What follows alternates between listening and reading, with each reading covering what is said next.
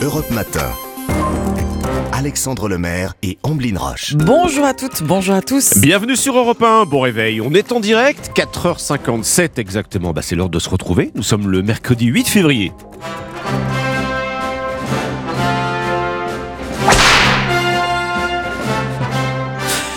Alors on commence la journée, oui, avec un fouet, c'est vrai, mais surtout avec les trompettes et la grosse Mais caisse. oui. hein. Vous avez reconnu la bande originale d'Indiana Jones. On lui doit également la musique de Star Wars, Superman, Les Dents de la Mer, E.T. Il est l'un des plus grands compositeurs de musique de film d'Hollywood, partenaire de jeu favori du réalisateur Steven Spielberg. C'est John Williams qui a donc composé Indiana Jones et qui fête aujourd'hui ses 91 ans. Imaginez-vous donc. À la une ce 8 février, Alexandra. Eh bien, l'actualité, Omblin, c'est d'abord la recherche euh, des survivants en Turquie, en Syrie. Le froid euh, ralentit euh, en ce moment les secours. On retourne sur place ce matin avec l'envoyé spécial d'Europe 1. Les séismes ont fait près de 8000 morts, bilan toujours provisoire. Et puis, dans l'actu, également la réforme des retraites, lendemain de l'acte 3, mobilisation en baisse, mais des manifestations, des manifestants toujours euh, déterminés. Alors, alors qu'Emmanuel Macron pense déjà, lui, à l'après-réforme, il envisagerait un remaniement ministériel.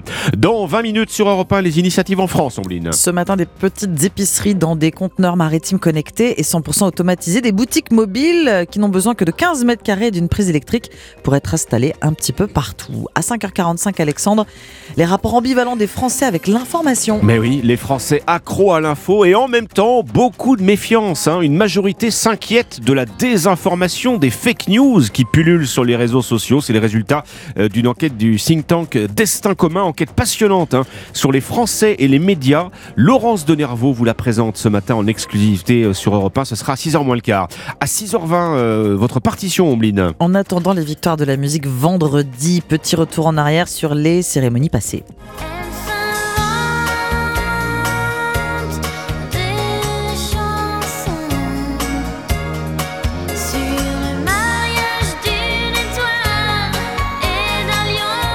Vous avez l'année Oulala, oulala. 10 Ah, 10, 90. aïe, aïe, aïe, aïe. 1990, Vanessa Paradis désignée meilleure chanteuse pour son premier album sur euh, lequel on retrouve Marilyn and John. Elle participe ce soir-là à l'hommage rendu à son mentor Serge Gainsbourg, la partition Oui. spéciale Victoire. Ce matin, Victoire de la musique. Voilà donc quelques éléments du programme. Excellent début de matinée sur Europe 1. Bonjour Anissa Haddadi. Bonjour Ombline, bonjour Alexandre. Bonjour Alissa. Dans un quart d'heure, votre histoire dingue du jour et ce matin, vous lancez un avis de recherche. Ouais. Qu'est-ce qu'on apprend? Shrek a disparu dans le Massachusetts aux États-Unis. Appel à toutes les voitures, appel à toutes les voitures. C'est une enquête euh, très importante. Toutes les polices s'y mettent. Le village est inquiet. À ce point-là, La statue de Shrek a disparu. Dans le Massachusetts. donc il y a deux infos quand même. Oui, dans le Massachusetts. Bon. La météo, d'abord en France, on gratte le pare-brise. hein. Ça, ça pique bien Ouh ce matin. là, ça pique ce matin, il fait encore plus froid, c'est la journée la plus froide hein, pour l'instant depuis le début de la semaine. Euh, moins 6 à Montluçon, moins 4 à Aurillac, moins 2 à Lille, 0 à Paris, 6 à Nice. On gratte les pare-brises, on bline, vous avez gratté ce matin. Oui. D'autres vont faire comme vous. Euh, cet après-midi, 3 à 7 degrés sur le nord-est et en Auvergne et 8 à 12 partout ailleurs. Donc même cet après-midi, ça baisse. Le ciel est étoilé. Il fait très beau, le ciel est dégagé, il y a quasiment aucun nuage. On a toujours sur les Pyrénées-Orientales, l'Aude et la Corse un peu plus de nuages avec des averses et des flocons des 500 mètres. Partout ailleurs, j'ai rien à dire à part que le soleil va briller. Partout, vraiment. Les pieds au chaud et la tête dans les étoiles. Merci Anissa Haddadi. Très bon réveil sur Europe 1. C'est votre journal. Il est 5 heures sur Europe 1. Europe Matin, Alexandre Lemaire et Amblin Roche. À la une, ce matin, les yeux rivés sur la présidentielle de 2024. Joe Biden a prononcé cette nuit aux États-Unis son discours sur l'état de l'Union, soutien affiché à la classe moyenne, les riches dans le viseur. On fait le point dans un instant avec le correspondant d'Europe 1 euh, à New York.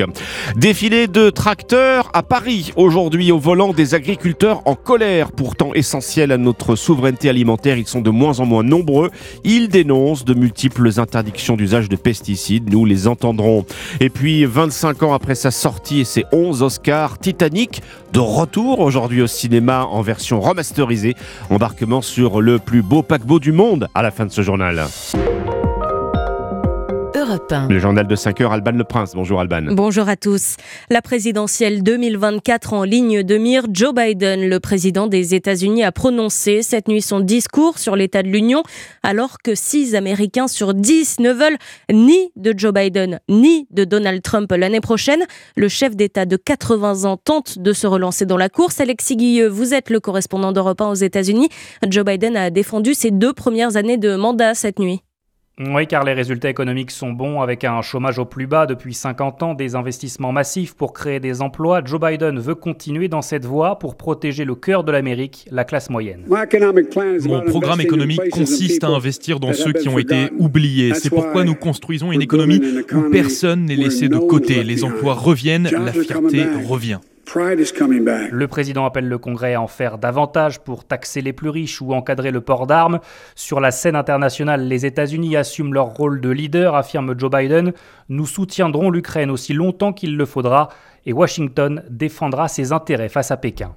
Comme nous l'avons montré la semaine dernière, si la Chine menace notre souveraineté, nous agirons pour protéger notre pays et c'est ce que l'on a fait. Après 1h10 de discours, Joe Biden l'assure, l'âme de l'Amérique est forte, alors l'état de notre union est fort. Merci Alexis Guilleux, correspondant d'Europe 1 aux États-Unis. En Turquie et en Syrie, Alban, deuxième nuit de recherche dans le froid pour tenter de retrouver des survivants au séisme de lundi matin. Le bilan humain dépasse désormais les 7800 morts. 23 millions de personnes ont potentiellement été exposées au tremblement de terre et à ces 185 répliques selon l'OMS. Retour en France où les députés ont enfin commencé hier soir à décortiquer la réforme des retraites. Oui, avec euh, le début de l'examen de l'article 1, celui qui prévoit la fin des régimes spéciaux à la RATP ou encore à la Banque de France, par exemple, tandis qu'au même moment, les chiffres de la mobilisation sont tombés. 757 000 manifestants selon Beauvau, c'est 500 000 de moins que la semaine dernière. La faute aux vacances scolaires dans la zone A pour Laurent Berger, leader de la CFDT, l'intersyndicale qui se projette déjà sur samedi, acte 4, et appelle à intensifier le mouvement. Après les retraites, les agriculteurs en colère au volant de leurs tracteurs. Ils montent à Paris aujourd'hui en tête de cortège les de betteraves. Direction les Invalides. Attention donc, hein, si vous prenez la voiture ce matin en région parisienne, ça risque d'être très compliqué. 470 tracteurs, 2000 agriculteurs arriveront par la 13, la 10, la 6 et la 4 très tôt pour dénoncer la disparition des productions, mais aussi la diminution du nombre de pesticides autorisés. Aurélien Fleureau. L'urgence concerne les betteraviers. Les semis se font en mars et si c'est pour perdre une grande partie de leur production comme en 2020, ils sont nombreux à se dire que cela n'en vaudra pas la peine. Voilà pourquoi ils se dirigeront vers le ministère de l'Agriculture tout à l'heure. Et le problème est global. Colza, pommes de terre, endives, cerises sont aussi des filières concernées, explique Frank Sander, président de la Confédération générale des planteurs de betteraves. Tous les moyens de défense contre les ravageurs, contre les maladies, euh, nous sont interdits les uns après les autres. On a un président de la République qui s'était engagé dans une formule qui disait pas d'interdiction sans solution et aujourd'hui beaucoup de nos filières agricoles se retrouvent dans des impasses techniques et donc euh, des agriculteurs dans des impasses, des agriculteurs qui perdent des rendements. On est en train de tuer l'agriculture française. Et le risque, selon lui, c'est de devoir faire avec des cannes à sucre importées du Brésil ou de Thaïlande. Pourtant, cultivés avec des produits interdits en Europe. Sur les néonicotinoïdes, des alternatives existent, certaines en cours d'homologation, mais cela prendra encore plusieurs mois. Aurélien Fleureau. Euh, Trois ans après l'apparition du Covid en France, des scientifiques français viennent de faire une découverte rarissime et euh, plutôt inquiétante, il faut le dire, le Human Circovirus. C'est la première fois hein, que des scientifiques en détectent un chez l'homme lié à une hépatite. Première question qu'on se pose tous, Yasmina Katou. Déjà, est-ce qu'on doit s'inquiéter? Et la deuxième, c'est quoi ce circovirus? Eh bien, le Human Circovirus a été découvert chez une femme de 61 ans lors d'examens sanguins. Elle était très suivie car greffée du cœur et des poumons. Les médecins comprennent alors que le virus provoque une hépatite sans symptômes. Mais aujourd'hui, le mystère persiste autour de l'origine du virus. Marc a coordonné les recherches pour l'Institut Pasteur. On n'identifie euh, ni s'il s'agit d'un virus humain qui jusqu'à présent était resté inconnu, ou bien s'il s'agit d'un virus animal qui a été transmis à l'homme dans des circonstances qui restent à préciser. Pour l'instant, un seul cas a été identifié et il n'y a aucun risque d'épidémie selon le chercheur. Des tests à grande échelle sont prévus pour savoir si d'autres personnes ont été infectées. Un premier test PCR qui permet chez des malades d'identifier s'il s'agit de ce virus ou pas, Et nous développons également des tests de recherche d'anticorps qui ont pour vocation de rechercher quels sont les individus qui ont été en contact avec le virus. Cette découverte et ces tests sont un espoir pour peut-être diagnostiquer les hépatites d'origine inconnue qui ont touché plus de 200 enfants l'année dernière. Merci pour ces précisions. Yasmina Katou, spécialiste santé d'Europe 1. Un scénario de cambriolage digne d'un film hier à Paris dans le 17e arrondissement. Oui, vers 7 heures du matin, des individus ont réussi à pénétrer dans un bureau de tabac en creusant le mur de la cave de l'immeuble voisin, butin estimé à quelques milliers d'euros. Tout ça pour ça. David Montagnier du service police-justice d'Europe 1 s'est rendu sur place pour constater les dégâts. En descendant dans la cave, eh ben, écoutez, euh, c'était un peu le, bazar et un trou avait été fait euh, entre ma cave et le cave d'un autre voisin. Encore abasourdi derrière son présentoir dévalisé, Thierry n'en revient toujours pas. Le trou est là, quelques centimètres sous le plafond, caché derrière les cartons. Hier matin, des malfaiteurs creusent le mur de la cave voisine. Il devait déjà être là la veille quand j'ai fermé, moi, à 16h le dimanche après-midi. Plusieurs milliers d'euros de jeux à gratter disparaissent. Ces choses étonnantes, les cambrioleurs culottés font des paris pour 7000 euros à la borne du PMU. Avant de prendre la fuite, ils emportent sous le bras six bouteilles de champagne Dom Pérignon de la cuvée du patron. Je pensais que c'était assez sécurisé comme magasin et à aucun moment j'ai pu penser que les gens pouvaient arriver par cette cave. Cette cave est une cave fermée avec des murs, euh, un vieil immeuble. Ça me fait un peu peur. Quoi. Je ferme, je vais arriver le matin, il y aura quelqu'un qui sera là. Quoi. Le préjudice du larcin n'est pas encore connu. L'enquête a été confiée à la police judiciaire parisienne. David Montagnier. Alexandre Omblin, je vous propose de terminer ce journal avec une réplique devenue culte. Ah bon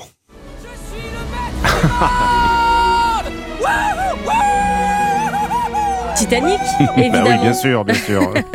Ça vous dirait de redécouvrir le chef-d'œuvre au cinéma? Ah oui, mais quand je pense que je suis allé voir deux fois à l'époque, je sais pas où j'ai trouvé tout ce temps. C'était il y a 25 ans. C'était il y a hein. 25 ans, Et bah le oui, film bah est de retour euh, en salle pour son anniversaire, justement, version remasterisée en 3D et même 4DX. C'est une image 3D, des fauteuils qui bougent, de la fumée, de la pluie, des odeurs. Immersion dans le plus beau paquebot du monde avec des fans rencontrés pour Europe 1 par Alexandra Gégier. Clément a vu Titanic des dizaines de fois à la télévision. Ce soir, il ira enfin le voir au cinéma en pensant à son grand-père. C'est lui qui lui a transmis cette passion pour ce film dix ans plus tôt. Il était né pas longtemps après le drame du Titanic, le vrai. Il se sentait euh, concerné de pas très loin d'en avoir entendu parler euh, de manière vraiment euh, proche. C'était limite pas étonnant de, de le revoir en salle, tellement c'était un film important culturellement. C'est justement pour la culture cinématographique que les parents d'Alexandre, 19 ans, ont voulu lui faire découvrir le film quand il était plus jeune. Quand j'étais petit, j'avais découvert dans un placard la cassette et je l'avais euh, amené à mes parents. Et euh, mes parents m'avaient dit que j'étais peut-être un peu trop petit pour le voir. Et après, ils ont tenu à me le montrer pour la beauté du film, le fait qu'il a eu 11 Oscars, nous montrer un classique du cinéma. Donc, euh, d'aller le voir au cinéma et en 3D ou en 4DX, je pense que ça vaut vraiment le coup. Alexandre trépine d'impatience. Enfin, il pourra voir en 3D la scène mythique de Jack et Rose à l'avant du bateau. Je vole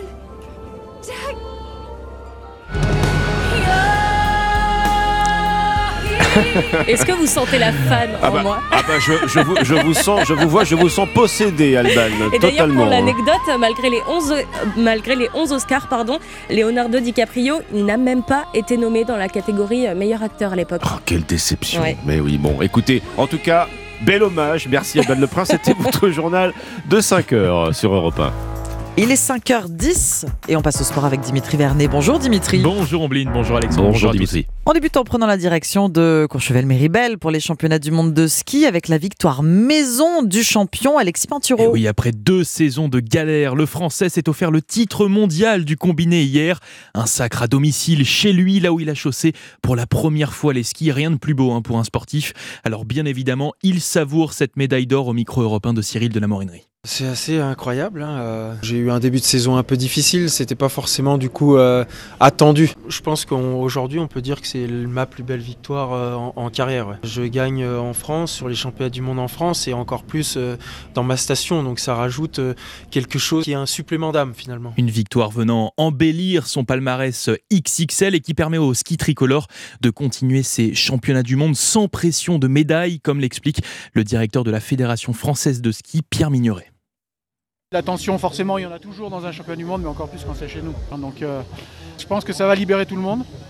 Et que maintenant on va vraiment pouvoir apprécier euh, les championnats du monde sans vraiment se mettre de, de- de pression particulière. Suite de ces championnats du monde de ski alpin aujourd'hui à 11h30 avec l'épreuve du Super G féminin mêlant vitesse et technique.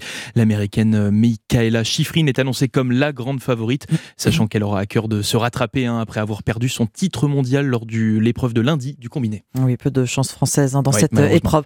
Ce qui est bien différent pour les débuts aujourd'hui des championnats du monde de biathlon. Et Eh oui, la compétition débute à Oberhof en Allemagne avec l'épreuve du relais mixte. Alors même si les biathlètes norvégiens champions du monde en titre dans cette catégorie partent bien sûr comme grands favoris, nos bleus menés par la flamboyante Julia Simon et le revanchard Quentin Fillon-Maillet peuvent vraiment créer la surprise dans cette épreuve.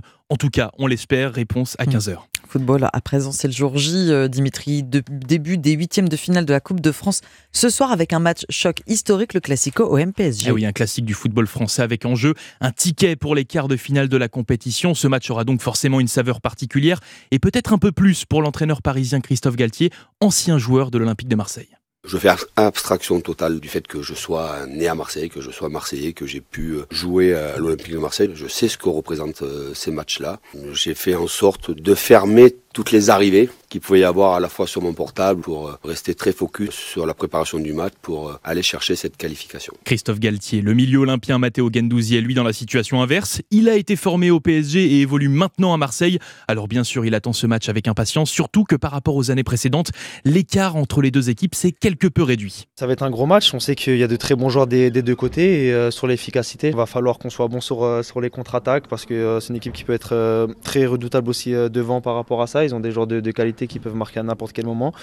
Mais, euh, mais voilà, on a fait euh, de très bonnes choses aussi depuis, de- depuis le début de saison. On va bien attaquer ce match et, euh, et on sera prêt. Matteo Gendouzi au micro européen de Jean-François Pérez. Jean-François Pérez qui nous donne rendez-vous en direct au stade, en direct du stade Vélodrome Oui. ce soir à 21h10 sur Europe 1 pour vivre ce classico au MPSG. Mais Dimitri, sera- ce ne sera pas le seul match. Et Eh oui, puisque plutôt à 18h15, hein, c'est précis, il y aura les autres affiches de ces huitièmes de finale de la Coupe de France. Lyon-Lille, Toulouse-Reims, Vierzon-Grenoble, Auxerre-Rodez, Paris-FC Annecy et Angers-Nantes. Et la dernière rencontre, ce sera demain à 21h entre Lorient et Lens. Merci beaucoup Dimitri Vernet, c'était le journal des sports, 5h13, les courses hippiques à présent.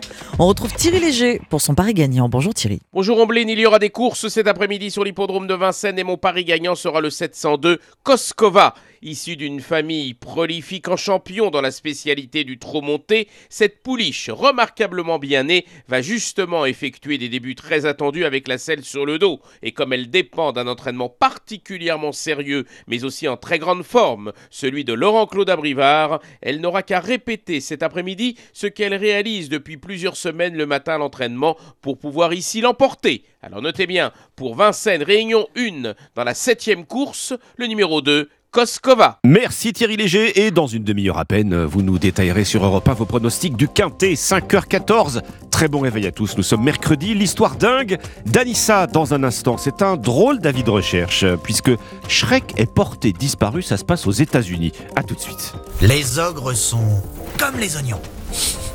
Ils Oui. Non. Oh, ils piquent les yeux Non. Ah, ils se font sauter Non Tous les deux ont des couches et toi t'en tiens une Ah. Alexandre Lemaire et Omblin Roche sur Europe 1. Julia Vignali et Mélanie Gomez. Nous les voyons tous les jours ou presque, ils vivent tout près de nous, mais nous ne les connaissons parfois pas du tout, ce sont nos voisins. Propriétaires, locataires, à la ville ou à la campagne, nous allons voir comment gérer au mieux vos relations de bon voisinage. Bien fait pour vous. Alors à tout à l'heure, dès 11h sur Europe 1. Europe Matin. Alexandre Lemaire et Omblin Roche. 5h15, merci d'écouter euh, Europe 1, de vous réveiller avec nous et vous arrivez bien, c'est l'histoire dingue d'Anissa Haddadi. Alors je ne sais pas si c'est parce que nous sommes mercredi, le jour des enfants, vous retrouvez en tout cas votre âme enfantine, Oui. Anissa, avec cette euh, drôle d'histoire de disparition. Oui, pas n'importe quelle disparition. Direction un endroit fort, fort lointain pour nous, Hatfield, dans le Massachusetts, où la police, les habitants de ce village sont vraiment très inquiets suite à la disparition d'une statue. Alors cette statue, ce n'est pas laquelle, ce n'est pas n'importe laquelle, c'est une statue étonnante de l'ogre, de l'ogre le plus drôle et attachant des dessins animés, Shrek, le mari de Fiona, a disparu. Les autorités prennent cette disparition ou ce vol, on ne sait pas très au sérieux. Bon, il y a quand même plus de chances que ce soit un vol. Une enquête est en cours. La statue pèse plus de 90 kilos. D'ailleurs, la police a posté c'est sérieux, hein, un message sur Facebook. Ah oui. Si vous avez des informations sur la localisation actuelle, veuillez contacter notre service ou le renvoyer dans l'état sur lequel vous l'avez trouvé. La sculpture de dragon, ils appellent ça un dragon, la sculpture de dragon avec laquelle il vit est frustré, se sent seul. En fait, il parle de la personne qui est propriétaire parce que cette sculpture, elle est dans un jardin Ah, à la base. Ce n'est pas quelque chose qui peut facilement être déplacé. Il y a des marques évidentes indiquant qu'elle n'est pas partie seule. Le propriétaire est dévasté, qu'elle ait disparu et aimerait vraiment qu'elle revienne. D'ailleurs, cette affaire fait la une des journaux, des plateaux télé. On se demande même s'il ne s'agit pas de l'acte d'un serial voleur. Parce que déjà, l'année dernière, dans ce même village, une énorme statue de Bigfoot avait Ah oui. été volée dans une maison voisine. Alors, ce village, Ils ont du goût. Ils ont du goût. ils ont du goût. Ça doit être très très joli à aller visiter Ah oui, ce village Hatfield dans le Massachusetts. Parce que c'est quand même spécial en termes de déco. Bon, vous allez nous le dire, Anissa, elle cache quelque chose, cette histoire de disparition de, de Shrek euh, aux États-Unis. Vous me connaissez trop bien, je peux plus rien vous cacher, Alexandre. Il y a un petit détail sur cette statue de Shrek, c'est qu'elle est très, très, très, très moche. Ah oui. C'est une statue qui a l'air d'avoir été dessinée par des enfants de moins de 5 ans. Aïe. Les yeux sont globuleux, bleus. Elle est toute petite. Il n'a pas de pieds. Il est très mal c'est vrai. C'est un proportionné. Shrek de jardin, quoi. Ah. Après les nains de Eh jardin. bien, vous avez la photo. Je vous l'ai mise avec. Vous pouvez la découvrir. Oh là là. Ah oui, ouais. Ah oui. Elle, est sur le, le Facebook euh, Exactement. du Petit Matin 5-7 aussi, si vous sur voulez la la regarder. page Facebook d'Europe Matin le 5-7. Allez voir, n'hésitez pas à commenter, mais surtout, ouvrez l'œil. Elle a disparu Mm. dans le Massachusetts, on pourrait peut-être la retrouver dans l'Allier, on ne sait vrai. pas. En tout cas, si vous voyez cette statue, vous pourrez pas la louper. Elle est moche, mais elle manque à son propriétaire. Donc, On, qu'est-ce on que disait mercredi, jour des enfants, les pauvres, il y a de quoi faire Oui. des cauchemars, il Ah quoi bah être traumatisé. là, Là, vous vous rendez compte ce Shrek qu'on adore, qui nous a Oui. fait Oui, tant il mérite rire. mieux que ça, c'est Il vrai. mérite mieux que Alors, ça oui, quand quand même. même. Que cette statue Oui, il- on, en parle des mains mais il y a rien qui va. Non, je Ah, pense. C'est que- raté, C'est hein. pas des mains, c'est pas C'est des pas, mains. il y, a- il aucune proportion respectée. Enfin, ça, Gardons le vrai Shrek, Shrek en mémoire.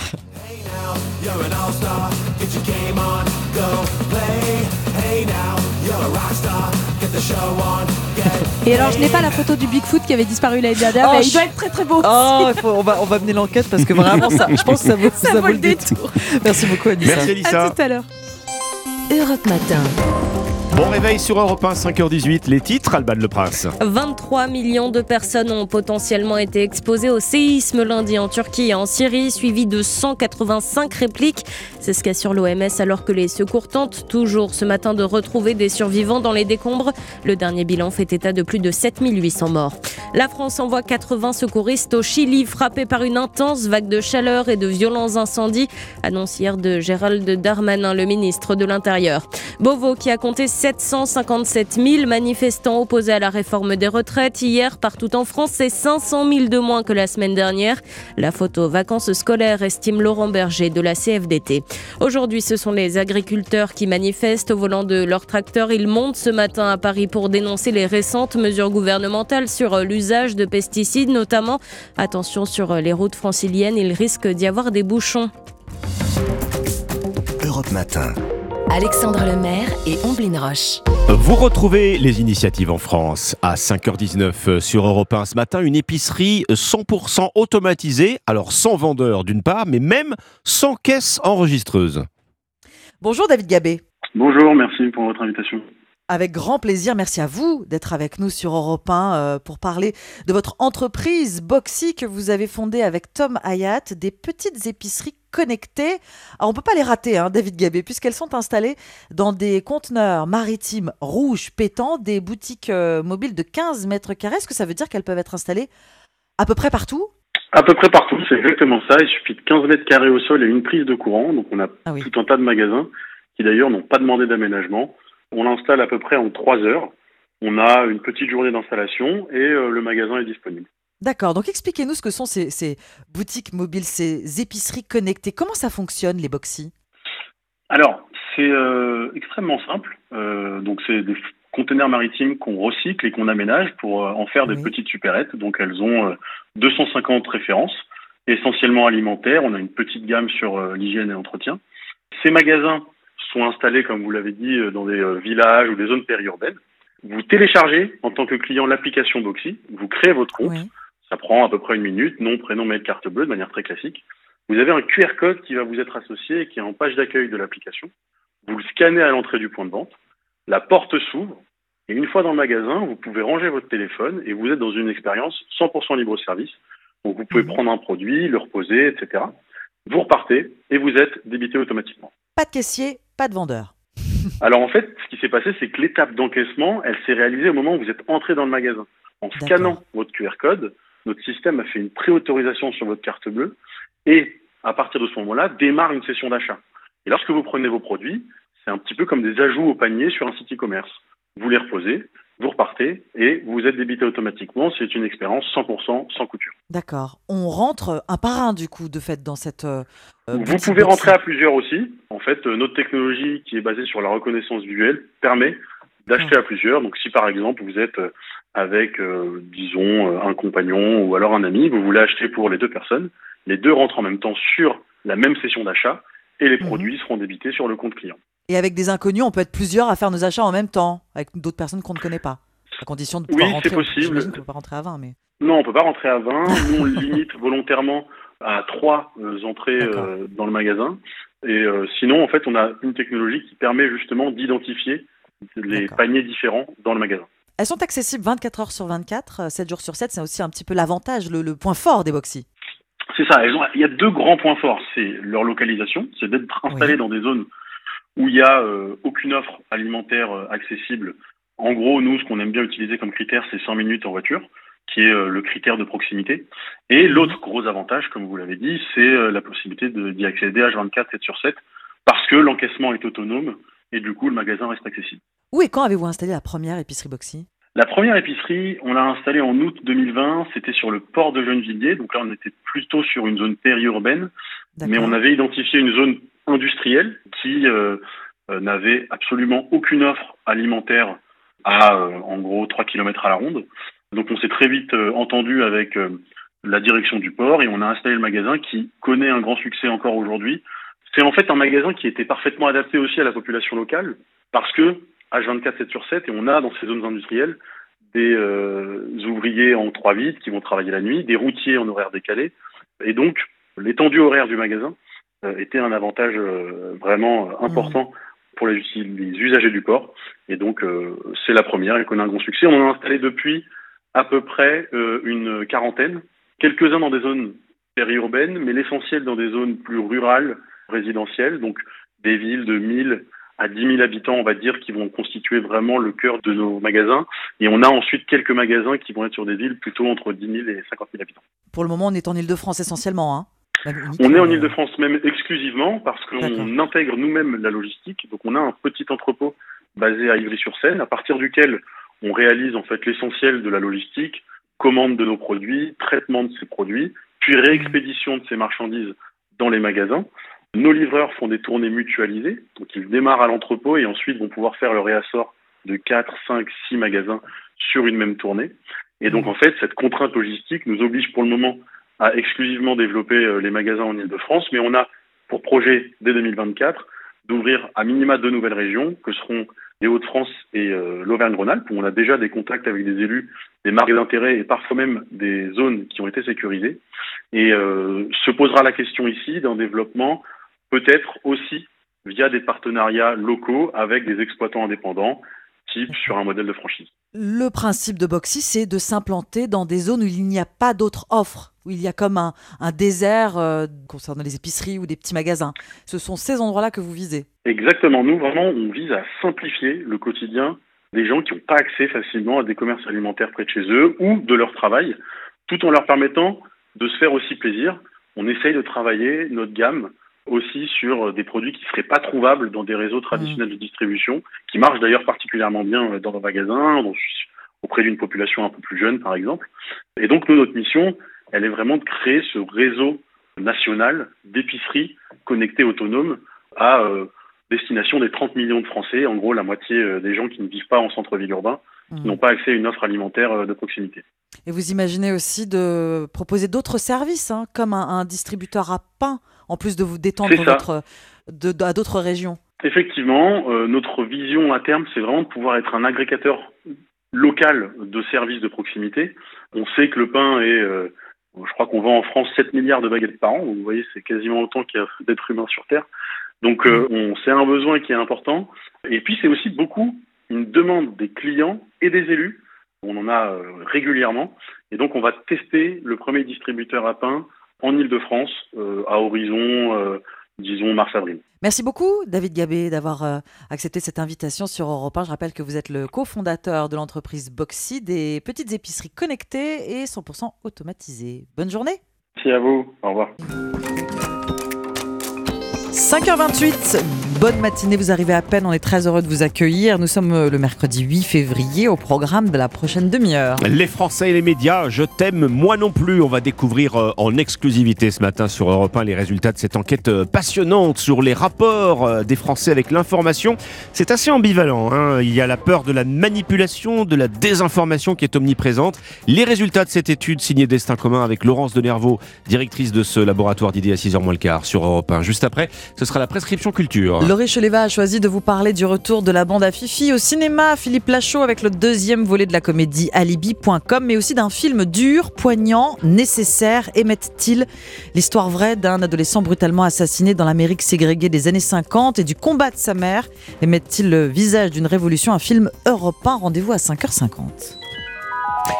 Ce mercredi sera la plus belle journée de la semaine à Nissa, mais aussi la plus fraîche. Et oui, ciel dégagé, on voit les étoiles ce matin, mais il fait froid. Moins 6 à Charleville, Mézières et Aurillac, moins 4 à Clermont-Ferrand et à Strasbourg, moins 3 à Lille et Metz, moins 1 degré à Paris et Nîmes ce matin, 1 degré à Quimper, 4 à Perpignan, 7 après-midi seulement 3 à Belfort, 7 à Paris et Clermont-Ferrand, 10 degrés à La Rochelle, 11 à Toulouse et Biarritz, 12 à Nice, Marseille, Ajaccio, Bordeaux, ça baisse partout. Dans le ciel, qu'est-ce que je peux vous dire? Rien, ça brille de partout. On a bon quelques nuages sur le Val de Saône, sur les Hauts-de-France ce matin. Ça reste toujours un petit peu plus chargé, compliqué, avec des averses de neige et des averses de pluie sur la Corse et les Pyrénées-Orientales. Merci Anissa, très bon réveil avec Europe 1, 5h30. Europe Matin. Alexandre Lemaire et Amblin Roche. À la une, moins de grévistes, moins de manifestants. La mobilisation contre la réforme des retraites marque le pas. Les syndicats donnent rendez-vous samedi pour entretenir la flamme. Stratosphérique, Total Energy devrait dévoiler des bénéfices records dans la journée à l'occasion de la présentation de ses comptes annuels. En Turquie et en Syrie, le bilan des tremblements de terre dépasse désormais les 7800 morts. Enfin, ce sera le choc des huitièmes de finale de la Coupe de France. Marseille-PSG ce soir. L'OM espère bien créer la surprise.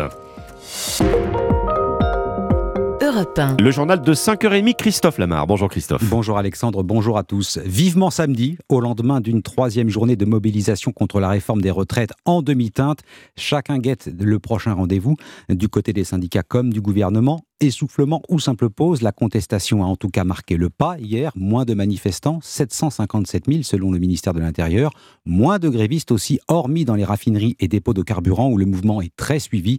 Pas de risque de pénurie pour autant, assure la direction de Total Énergie. Mais ça n'empêche pas les Français de rester opposés majoritairement au départ à 64 ans, ce qui pose la question du rapport au travail. Nous l'aimons, mais nous ne voulons pas aller au-delà des 62 ans, pas la force. Propos souvent entendus dans les rangs de la manifestation parisienne hier.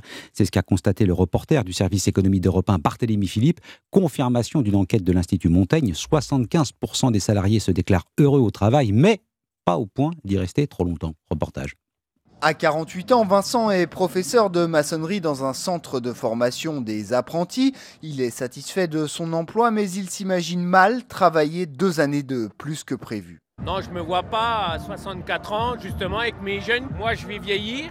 Et puis le choc des générations va faire qu'à 64 ans, ça va être très très compliqué. Et puis Vincent est comme beaucoup de Français, il veut profiter de sa retraite. Oui, et en bonne santé, tant qu'à faire, c'est quand même mieux qu'à moitié mort. Angèle est infirmière dans un centre de rééducation privé. À seulement 33 ans, elle se sent déjà fatiguée. Pourtant, elle aime son travail. J'adore mon métier, mais euh, les conditions sont très difficiles. Euh, la charge de travail, la charge mentale, euh, physique. 64 ans, c'est inimaginable. Ouais, ça paraît irréalisable. Quoi. Et comme Angèle, la grande majorité des Français apprécient leur travail, mais ils sont aussi nombreux à ne pas vouloir l'exercer plus longtemps que prévu, environ 7 sur 10 d'après les derniers sondages. Un reportage Barthélémy Philippe du service économie d'Europe 1. Poursuite de la grève aujourd'hui à la SNCF, mais le trafic devrait être moins perturbé. 2 TGV sur 3, 1 TER sur 2, même fréquence pour les trains intercités. Des manifestations dans la rue et la poursuite des débats sur cette réforme des retraites à l'Assemblée nationale. Au programme de cette deuxième séance, la fin des régimes spéciaux, débat envenimé par l'intervention d'Adrien Quatennens, la première depuis son retour dans l'hémicycle. Le député brièvement chahuté par la majorité et une partie de ses ex-collègues de la France Insoumise. Séance temporairement suspendue, l'examen de l'article reprendra dans la journée. Un répit de courte durée, mais répit tout de même pour les propriétaires de résidences secondaires. Le gouvernement reporte le décret autorisant davantage de communes, notamment celles situées en bord de mer, à majorer de 60% la taxe d'habitation. Enfin, des bouchons à prévoir ce matin autour de la porte de Versailles à Paris. Près de 2000 agriculteurs et 500 tracteurs manifesteront à partir de 8 heures pour dénoncer les contraintes qui, qui pèsent sur leur activité entre interdiction des pesticides et flambée des prix de l'énergie. Taxer les riches, taxer les grands groupes, le refrain tourne en boucle et pas seulement d'ailleurs à gauche. La publication des résultats annuels du groupe Total va encore alimenter ce débat. Il devrait dévoiler des profits aux deux fois supérieurs à ceux réalisés en 2021. Bénéfices indécents jugent par avance les associations, organisations environnementales et une partie de la classe politique. Des super profits, mais l'entreprise estime aussi avoir mis la main à la poche au bénéfice du plus grand nombre. Margot Faudéré, qu'est-ce que cela lui a coûté réellement? D'abord, il y a eu les différentes primes carburant, des ristournes de 10, 12 ou encore 20 centimes par litre mises en place tout au long de l'année. Au total, ces mesures sur les prix à la pompe ont coûté environ 600 millions d'euros à Total Énergie.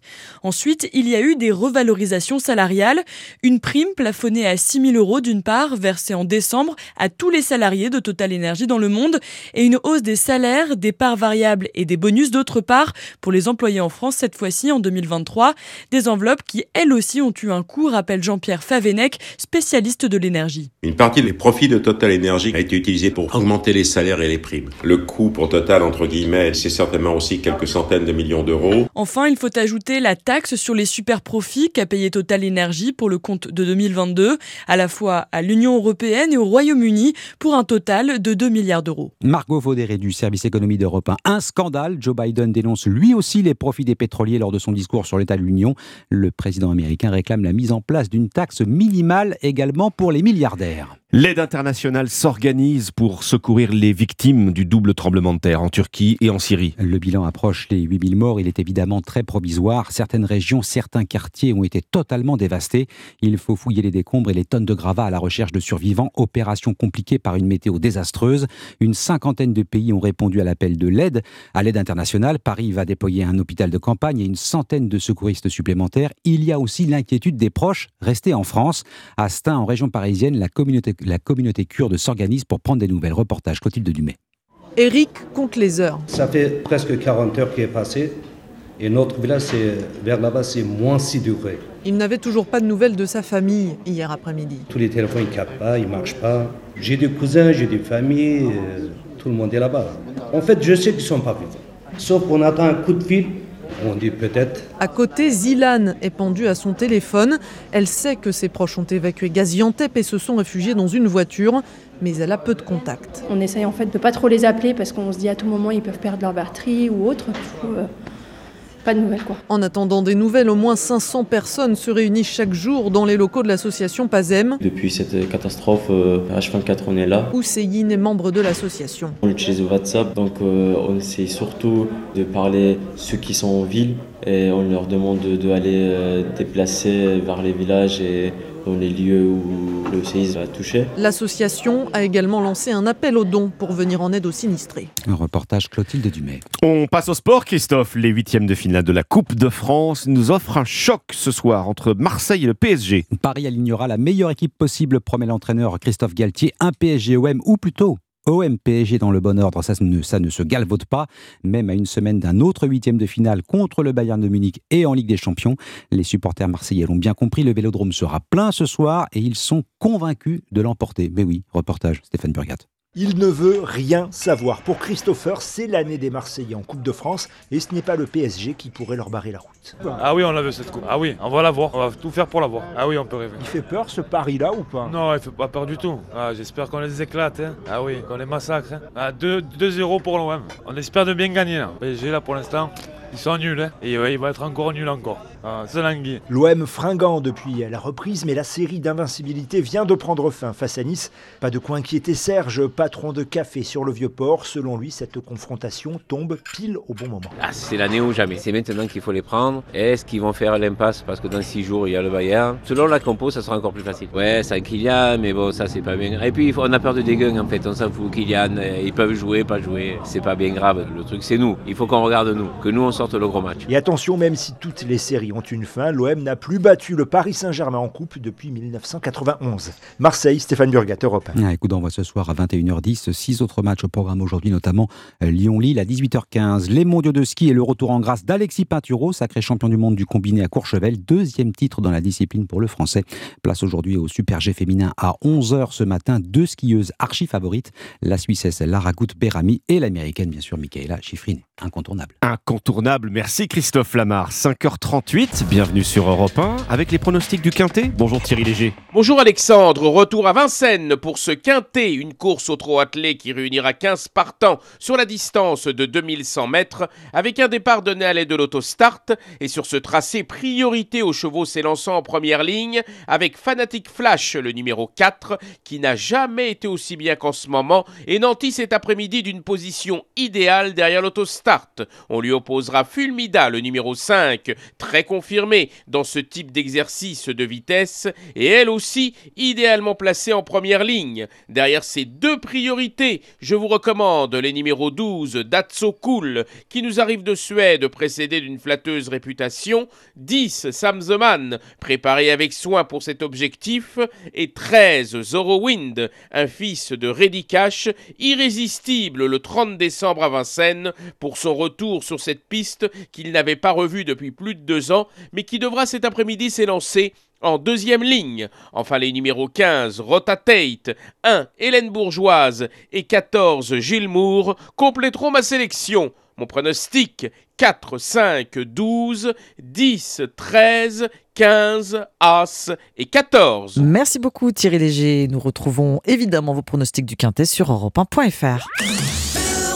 Cet adversaire, c'est le monde de la finance. Colonna n'était pas armé, il n'a pas opposé de résistance. C'est bien elle qui a écrit Omar m'a tué. Voici les Rolling Stones. Et voici le jour où les grands faits historiques racontés à travers les archives d'Europe 1. Aujourd'hui, le procès de la scientologie à Lyon en 1996. Bonjour Lord d'Autriche. Bonjour Alexandre, bonjour Ombline. Un nouveau procès des dérives sectaires s'ouvre aujourd'hui au tribunal de Créteil. Une ancienne école privée du Val-de-Marne, l'Institut Aubert, est accusée d'avoir enseigné la scientologie à l'insu même des parents. Alors on a rarement l'occasion d'entendre des scientologues. hein. Ça a été le cas il y a une trentaine d'années. Laure, vous revenez ce matin sur le 30 septembre 1996, ouverture à Lyon du procès de la scientologie.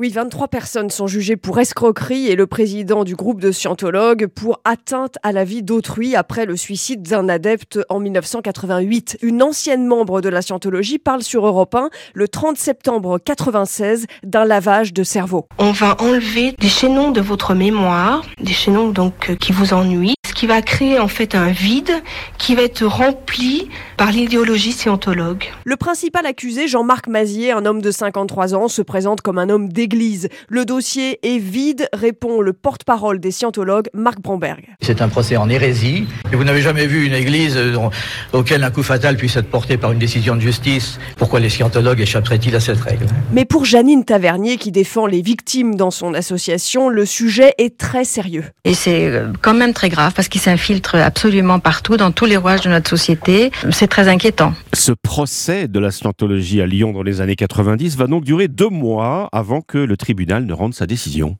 Oui, le président de la Scientologie à Lyon est condamné à trois ans de prison, dont un an et demi ferme. 12 membres sont condamnés à une peine avec sursis. Réaction sur Europe 1 au micro de Nicolas Fauroux, du porte-parole de l'Église de la Scientologie. La scientologie est une idée valable et la scientologie survivra. En revanche, c'est un coup dur considérable contre la liberté de conscience et la liberté de religion dans ce pays, par les pressions du lobby psychiatrique et du lobby antireligieux dans ce pays. Et nous rentrons dans une époque de chasse aux sorcières, j'en ai bien peur. Les méthodes de recrutement de la scientologie sont qualifiées de frauduleuses par le tribunal et du côté des victimes, Corinne Demousseau est soulagée. J'espère que maintenant les politiciens vont s'en occuper, qu'on va pouvoir euh, euh, arrêter ces techniques de manipulation mentale, qu'on va pouvoir les dénoncer. C'est surtout ça qui est important. Et au moment du procès en appel en 1997, les peines des scientologues seront beaucoup moins lourdes qu'en première instance. Merci, Lord d'Autriche, et on vous retrouve demain pour un nouveau jour ou sur Europe 1. Il est 5h42, très bon réveil dans un instant sur Europe 1. Quel est le rapport des Français aux médias et à l'information? Des possibilités infinies pour s'informer? Vous avez du mal à faire le tri entre les sources. Vous avez souvent peur aussi de la manipulation et des fake news. C'est une étude passionnante euh, du think tank Destin commun qu'on vous dévoile dans un instant en exclusivité sur Europe 1. Europe Matin. Alexandre Lemaire et Omblin Roche. Vous écoutez Europe 1, il est 5h43 quand on, quand on parle de fake news ou de complosphère. Voilà des expressions qui nous sont devenues familières ces dernières années avec la prolifération de la désinformation en particulier sur Internet, le think tank Destin commun s'est penché sur le rapport des Français à l'information et aux médias. Une étude baptisée Information 50 nuances de défiance qu'on vous dévoile en exclusivité ce matin sur Europe 1. Vous en parlez avec votre invité Alexandre Laurence Denervaux, qui est directrice de Destin commun et co-autrice de l'étude. Bonjour Laurence Denervaux. Bonjour Alexandre Lemaire. Destin commun fonctionne comme un laboratoire d'idées. Hein. L'objet de votre réflexion est d'œuvrer, dites-vous, pour une société plus soudée, moins tentée par le repli sur soi, par les extrêmes. Et vous avez réservé ce matin à Europe 1 les résultats de votre dernier objet d'étude, les Français et l'information. Il en ressort en particulier que 7 Français sur 10 se disent inquiets aujourd'hui de la désinformation. Ils sont d'ailleurs inquiets pour eux-mêmes et pour leurs proches. Hein. Oui, absolument. C'est sous cet angle que nous avons posé cette question qui traduit euh, en général euh, un rapport très défiant à l'information. Vous n'opposez pas d'un côté ce qui serait le camp des rationnels à celui des complotistes. Hein. La, réalité est évidemment un peu plus nuancée, mais vous avez quand même euh, identifié des groupes de Français plus ou moins en rupture avec les cadeaux d'information, avec les médias, autrement dit. Tout à fait. Alors, en réalité, nous avons cherché à analyser en général euh, le rapport à l'information des Français et nous avons identifié ce que nous avons appelé un continuum de la défiance, puisque cette défiance aujourd'hui euh, concerne une très large majorité des Français qui ont un rapport, on peut le dire, assez dégradé, voire pathologique à l'information qui se traduit, euh, on peut distinguer en fait trois grands types de critiques qui correspondent à trois risques pour le consommateur d'information et qui à chaque fois peuvent induire euh, trois types de réactions qui sont autant de formes de ce qu'on peut appeler des sécessions en fait, des sécessions du collectif, des sécessions de la communauté nationale. Donc si vous voulez que je, je détaille un petit peu peut-être ces, ces critiques, ces risques. Alors, euh, tout d'abord, il y a euh, la question de la saturation, de l'excès. Une personne qui nous dit trop de chaînes, trop de choix, du coup, je ne regarde plus rien. Donc, en fait, il y a une sensation quasiment de noyade dans une information euh, pléthorique. Et du coup, la réaction face à cette, cet excès d'information, ce serait la rupture, la coupure avec en même temps une forme d'illusion parce que beaucoup de gens nous ont parlé d'overdose, mais quand ils disent je coupe, on comprend qu'en fait ils continuent à être assez accros euh, dans une certaine mesure à l'information. Et oui, c'est ambivalent. Euh, oui. C'est ça, c'est ça, toujours cette ambivalence hein, euh, entre addiction et overdose en fait. Oui. Et puis ensuite, il y a le, la perception d'une information qui serait beaucoup trop négative dans son traitement et donc ça, ça induit en réalité un risque de dépression. Euh, on parle parfois de fatigue informationnelle. Les termes qu'on a entendus sont bien plus forts encore que la fatigue et la lassitude. Euh, on entend le terme de dépression. Et du coup, dans ce, face à ce risque, euh, la réaction qu'on a identifiée, c'est ce qu'on a appelé une tentation de customisation du réel. C'est-à-dire, je vais être tenté de euh, un petit peu faire mon actualité à ma sauce face à une actualité qui serait trop anxiogène et qui ne nous conviendrait pas. Ce qui évidemment est préoccupant euh, du point de vue du collectif et de la cohésion sociale. Oui, oui, bien sûr. Le risque de l'égarement également, hein, Laurence Denervaux. Oui, absolument. Troisième risque, celui de l'égarement. Pourquoi l'égarement? Parce que euh, les Français, très largement, en fait, sont dans une défiance aussi vis-à-vis de la fiabilité de l'information. Ils considèrent qu'elle manque d'impartialité. Et du coup, cela euh, alimente des réactions de défiance qui parfois vont jusqu'à des orientations complotistes. Bon, on vous écoute, le problème c'est celui, euh, euh, en effet, hein, de la surabondance de l'offre, à la fois quasi infinie et qui apparaît comme illisible à de nombreux lecteurs, auditeurs, téléspectateurs. C'est de plus en plus difficile hein, de faire le tri entre les sources d'informations euh, fiables ou manipulées. Oui, tout à fait. C'est vrai qu'il y a une absence de hiérarchisation des sources et des canaux eux-mêmes, et ça, il faut y travailler en tant que tel, dans un contexte de désintermédiation, hein, où bien souvent euh, voilà, notamment sur les réseaux sociaux, euh, on, a accès à une offre qui est beaucoup moins hiérarchisée. Et du coup, évidemment, ça appelle euh, des réponses d'abord du point de vue de la prévention dans l'éducation aux médias, en rappelant en fait la différence entre tout simplement un fait et une opinion, et la différence entre une source journalistique ou une source de l'ordre du témoignage, puisque on l'entend aussi beaucoup dans notre étude, beaucoup de Français font davantage confiance à leurs proches qu'aux journalistes, par exemple. Hmm. Alors, royaume de la complosphère, royaume des fake news, les réseaux sociaux, euh, les Français puisent largement euh, l'information qui peut être fiable, hein, naturellement, sur les réseaux sociaux, mais tout n'est plus rose. Hein. C'est ce que révèle aussi votre enquête. Ils y vont, mais avec une vision très critique de ces réseaux désormais. Oui, les Français sont assez lucides quant aux réseaux sociaux et assez critiques puisque deux tiers d'entre eux considèrent que, par exemple, les points de vue extrêmes prennent trop de place sur les réseaux sociaux. Et puis ce qu'on voit aussi, c'est euh, le rôle amplificateur des réseaux sociaux dans euh, la défiance vis-à-vis de l'information et dans la perception d'une actualité qui serait anxiogène et négative, par exemple, puisque euh, euh, la consultation fréquente des réseaux sociaux renforce la perception négative de la situation du pays chez les Français. Vous avez pu entendre beaucoup de remarques, de sentiments des Français face à l'information, euh, Laurence Denervaux. Vous avez organisé des groupes de parole. Est-ce qu'il y, y a des témoignages sans doute qui vous ont marqué? Que vous ont-ils dit? Oui, alors euh, dans cette euh, cette sensation de d'overdose, on a entendu parfois des témoignages assez marquants, assez touchants, et on prend conscience du fait que dans l'actualité récente, par exemple, la guerre en Ukraine a pu renforcer la défiance vis-à-vis des médias, dans par exemple un traitement monosujet qui parfois a donné euh, un sentiment d'endoctrinement. Une personne qui nous disait j'ai eu trop d'infos pour mon petit cerveau et j'en ai pleuré, je cite. Voilà, et puis un autre témoignage euh, assez euh, perturbant, celui de cette personne qui dit je ne supporte pas de subir l'actualité, je veux décider de mon actualité en allant la chercher moi-même, ce qui mmh. euh, illustre cette idée de ce qu'on a appelé la customisation du réel.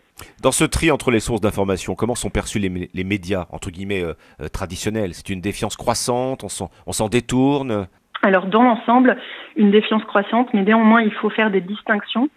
Et euh, nous avons euh, destin commun à euh, identifier en fait différents groupes euh, qui correspondent à des systèmes de valeurs différents dans la société française en s'appuyant sur la psychologie sociale.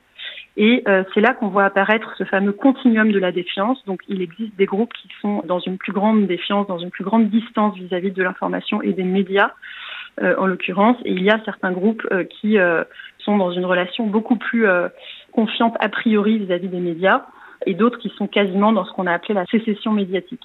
Merci Laurence Denervaux, directrice euh, du euh, think tank Destin commun. Vous nous dévoilez donc ce matin en exclusivité pour Europe 1 euh, les résultats de votre étude sur les rapports des Français à l'information. Il en ressort, et vous nous le dites, hein, ce sentiment d'inquiétude très marqué chez une majorité de Français face au risque de désinformation. Merci à vous. Merci beaucoup. Europe Matin. Il est 5h51, nous sommes le mercredi 8 février. Le journal permanent sur Europe 1, Alban Le Prince. La mobilisation contre la réforme des retraite est-elle en train de s'essouffler? Le ministère de l'Intérieur a compté 757 000 manifestants hier partout en France, soit 500 000 de moins que la semaine dernière. À la SNCF, le trafic restera perturbé. Aujourd'hui, la CGT et Sudrail appellent à poursuivre le mouvement. Côté politique, les députés ont commencé à décortiquer le texte hier en examinant l'article 1, celui qui prévoit l'extinction des régimes spéciaux, notamment à la RATP et à la Banque de France. Ils reprendront les débats tout à l'heure. Malgré des bénéfices records de 10 milliards d'euros en 2022. BNP Paribas prévoit de supprimer 921 postes en France. C'est ce qu'annoncent les syndicats qui précisent qu'il n'y aurait pas de départ contraint. Et puis champion du monde de ski à la maison, Alexis Pinturo sacré en combiné chez lui à Courchevel hier. Première médaille pour l'équipe de France pour le moment. À suivre aujourd'hui le Super G Femmes Méribel, début de l'épreuve à 11h30. Europe Matin. 5h52, vous écoutez Europe 1. Très bon début de matinée. Voici votre rendez-vous culture. Pour le cinéma, on va retrouver Laurie Choleva puisque nous sommes mercredi. Mais avant cela, la littérature avec Nicolas Caro. Bonjour. Bonjour Ombline, bonjour Alexandre. Bonjour Nicolas, vous nous apportez ce matin un livre avec un drôle de titre. hein Oui, incroyable ce livre, Les Confessions de Madame 100 kilos, chez Lattès, écrit par Marie-Justine Penel, écrit en 1907, mais publié pour la première fois aujourd'hui par Bruno Fulini. Bruno Fulini est historien spécialiste de l'histoire politique et criminelle, aucun lien n'est-ce pas? Quoi qu'il en soit, on lui doit des dizaines de livres dingues, il entre dans les archives et il en sort avec une trouvaille, un inédit, une pièce manquante à un puzzle historique, les archives et parfois les sites de vente en ligne aussi, dans lesquels il débusque des trésors de collectionneurs. Une nuit d'insomnie, il flâne sur un de ces sites et tombe sur un manuscrit à l'écriture fébrile, 800 pages, l'autobiographie d'une criminelle surnommée à l'époque et de manière parfaitement misogyne, Madame 100 kilos. Et voilà donc son histoire racontée par elle-même. Alors, criminel, c'est-à-dire Nicolas? Escroquerie en particulier, Marie-Justine Penel pourtant a une enfance heureuse, née en 1862, élevée dans une famille bourgeoise en Normandie, mais son père a connu la ruine, et là c'est devenu plus compliqué, sa sœur a été victime d'un coureur de dot, alors là plus de scrupules, employée dans une agence matrimoniale, elle décide d'escroquer des gogos qui recherchent des femmes riches à marier. Marie-Justine Penel leur dit oui oui, j'ai justement une aristocrate anglaise qui cherche un homme, on demande au soupirant de payer des provisions, lui pense qu'il se remboursera avec une belle dot, et puis quand on l'a bien essoré, on lui annonce que finalement non. Et il n'ose pas porter plainte par peur du ridicule. Bon, ça, à la limite. Mais ça va plus loin. Elle s'associe avec un certain Auguste Sébron, escroc lui aussi, inventeur d'un procédé révolutionnaire pour conserver le lait. Ce qu'il ne dit pas, c'est que son idée consiste à mettre un peu de formol, tout simplement, dans le lait. Un jour, les deux complices se rendent coupables d'une tentative de meurtre. Carrément, lui parvient à fuir. Elle, elle est attrapée par la police. Elle a déjà fait de la prison pour escroquerie. Cette fois, elle part pour plusieurs années derrière les barreaux. D'ailleurs, à la fin du manuscrit, il est indiqué prison de Versailles, mai 1907. Elle sera libérée, mais on ne sait pas où elle a terminé sa vie. Voilà, il y a 400 pages pour en savoir plus, et des photos, des documents, et la préface, et l'épilogue qui replace le manuscrit dans son contexte. C'est à peine croyable, ça se lit comme un roman, et étrangement, on se prend d'amitié pour cette femme, mélange d'Arsène Lupin et Calamity Jane, comme dit Bruno Fulini. Les confessions de Madame 100 kilos, donc, alias Marie-Justine Penel. Merci beaucoup, Nicolas. Le cinéma à présent avec Laurie Choleva. Bonjour. Bonjour Ambline, bonjour Alexandre, bonjour à tous. Alors Laurie, aujourd'hui, la bande la plus populaire du cinéma français est de retour. Exactement, dans Alibi.com 2, on retrouve avec bonheur Philippe Lachaud, Julien Ruti, Elodie Fontan ou encore Tarek Boudali, sept ans après l'immense succès du premier opus qui avait rassemblé plus de 3,5 millions de spectateurs. Alors juste, je vous fais un petit rappel, à la fin du premier épisode, on avait laissé le personnage de Greg, joué par Philippe Lachaud, promettre à Flo, incarné par Elodie Fontan, qu'il ne lui mentirait plus jamais et que par conséquent, il fermait définitivement son agence Alibi.com. On les retrouve donc quelques années plus tard, toujours aussi amoureux. Ça vous dirait d'être mes témoins? Non Je suis la femme la plus heureuse du monde. T'es bien sûr de toi pour ce mariage? Il avait quand même construit tout un alibi pour aider ton père à avoir une maîtresse. Alors vous l'avez compris, ça y est, Greg s'est enfin lancé et il a demandé euh, Flo en mariage, seule ombre au tableau puisqu'il en faut une, ses parents. En fait, ma belle famille veut absolument que mes parents soient présents au mariage. Ah merde Ce n'est pas moi le problème, c'est ton escroc de père. Fiston C'est pas moi le problème, c'est ta psychopathe de mère. Mais si t'as honte, on peut faire un alibi famille. On loue des faux parents comme on a fait pour le fils de Francis Lalanne. Bon, euh, autant vous dire que rien ne va se passer comme prévu. Des quiproquos, des gags, des vannes, des catastrophes en cascade. C'est drôle, c'est léger, c'est surtout terriblement efficace. Avec une scène d'anthologie entre Didier Bourdon qui se bat nu avec le personnage de Greg, donc joué par Philippe Lachaud, et qui va jouer au frisbee avec ses fesses. Je ne vous en dis pas plus. Allez découvrir ce film. C'est drôle sans jamais être vulgaire, c'est familial et c'est vraiment du très très bon Philippe Lachaud. Alors on passe cette fois à un tout autre registre, Laurie, puisqu'il s'agit d'un biopic historique sur le racisme. Oui, c'est une histoire euh, effroyable mais importante qui résonne encore euh, beaucoup aujourd'hui. Ça s'appelle euh, Emmett Till. Ça se passe dans les années 50 dans l'état du Mississippi. Un adolescent afro-américain de 14 ans se fait lyncher et torturer à mort par deux hommes blancs. La raison, il aurait sifflé une femme blanche. Mais si le film rend hommage évidemment à cet adolescent qui a été massacré, c'est surtout un biopic sur le combat de sa mère, prête à tout pour lui rendre justice. Le monde entier doit voir ce qu'on a fait à mon fils. En quoi risquer ta vie lui rendra service?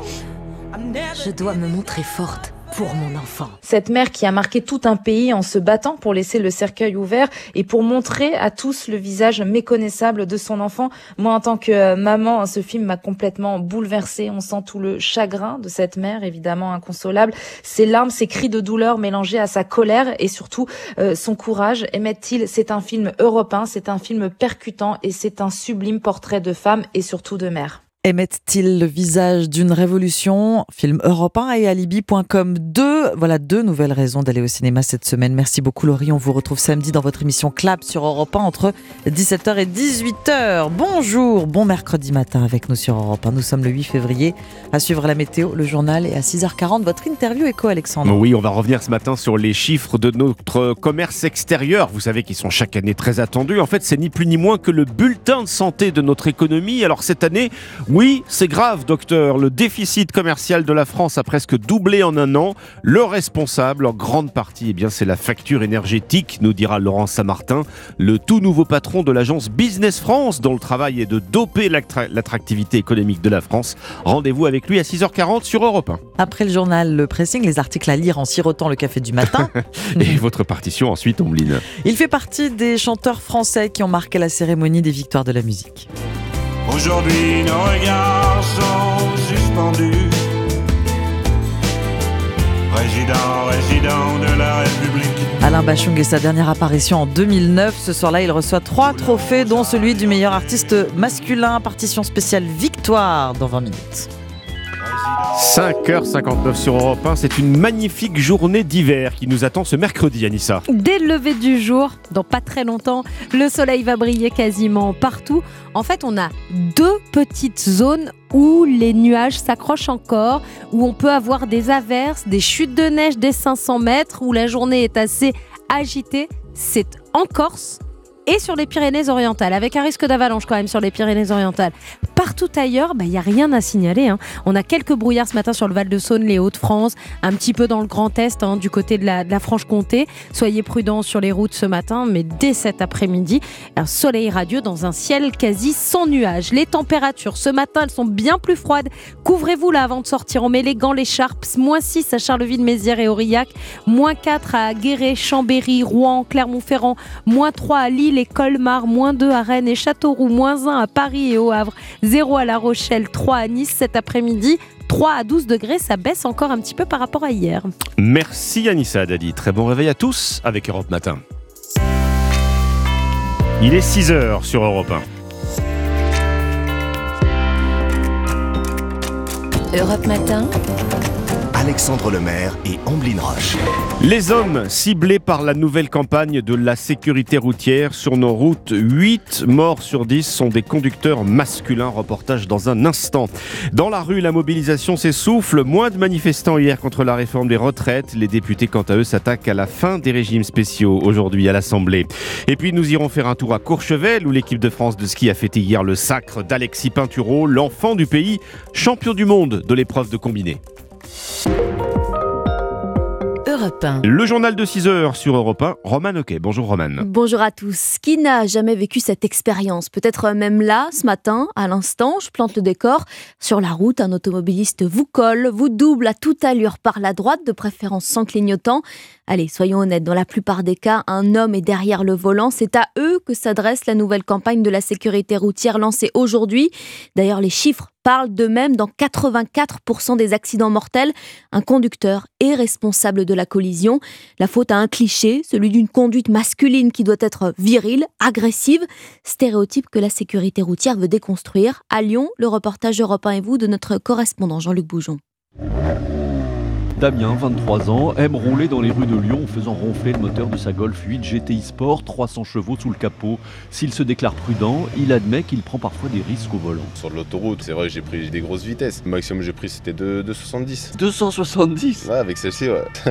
ah, je fais une pointe, euh, sortie de péage euh, en moins d'une minute. Après, on arrête tout. On se remet à 130 et puis voilà, c'était histoire de se faire un petit kiff. Contrairement aux femmes, les hommes considéreraient la voiture comme un objet narcissique, un symbole de virilité, de puissance ou de réussite.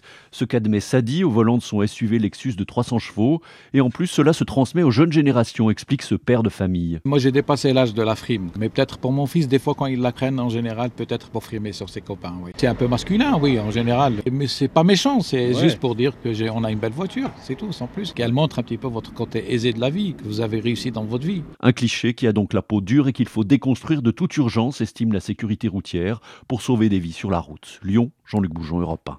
Des grèves plus dures, plus massives, plus nombreuses si le gouvernement persiste à ne pas écouter. L'avertissement est signé Philippe Martinez qui n'écarte pas la possibilité d'un mouvement reconductible, le leader de la CGT qui était en tête du cortège hier. Une troisième journée de mobilisation contre la réforme des retraites. Le syndicat a compté 2 millions de manifestants, 757 000 d'après la police. Deux chiffres de toute façon en baisse par rapport au 31 janvier. Dans le cortège, Johan Tritz a quand même rencontré des irréductibles, des manifestants dans le cortège parisien depuis le 19 janvier.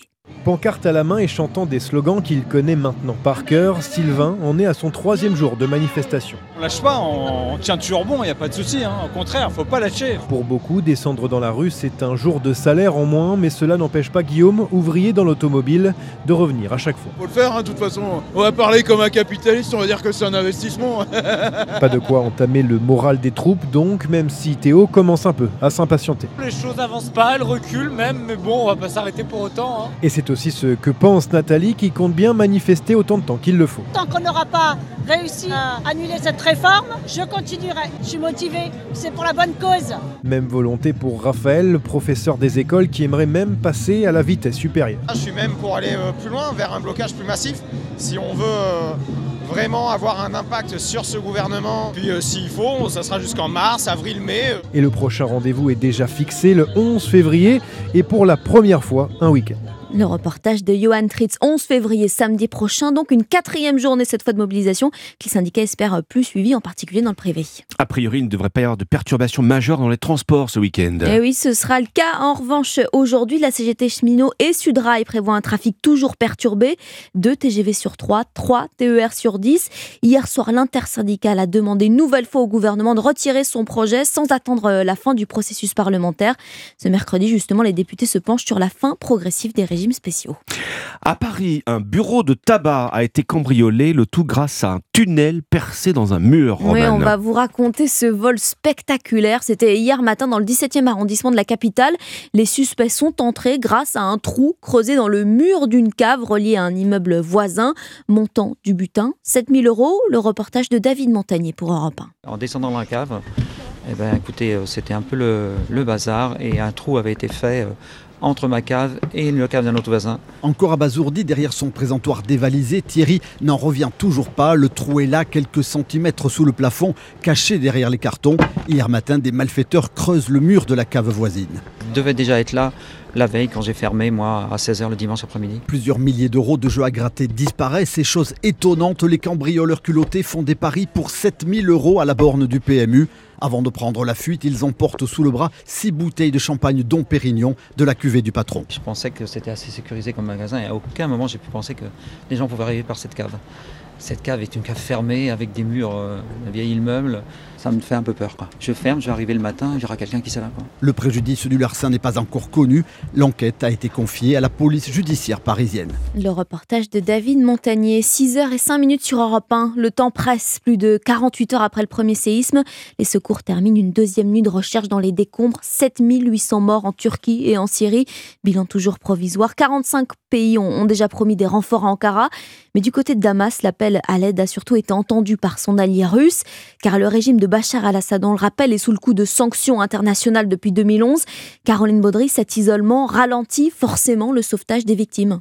Oui, car le séisme a frappé notamment Idlib, la zone rebelle syrienne dont l'accès est sévèrement contrôlé par le régime, notamment sur la frontière turque. La route vers l'unique point de passage, Babalawa, a été endommagée par le tremblement de terre, alors que l'acheminement de tentes et matériel médical est urgent, alerte Raphaël Pitti, médecin humanitaire à l'ONG Mehad. Nous demandons immédiatement qu'il y ait une réunion du Conseil de sécurité et qu'il y ait une résolution qui permette la réouverture d'un deuxième corridor humanitaire qui existait, c'est celui de Bab Salamé, On est devant une situation de, de, de catastrophe de très grande ampleur. Euh. On doit être capable de dépasser toutes les situations politiques ou les barrières. On est devant la solidarité internationale et elle doit primer cette solidarité. Passer par le Sud est aujourd'hui délicat. Malgré les milliers de victimes, Damas a confirmé lundi vouloir contrôler l'aide acheminée de l'intérieur du pays vers l'ensemble des territoires syriens. Caroline Baudry, 6h07, le sport sur Europe 1, ramener la coupe à la maison, mission réussie pour Alexis Pinturo, Comme on l'appelle dans le milieu.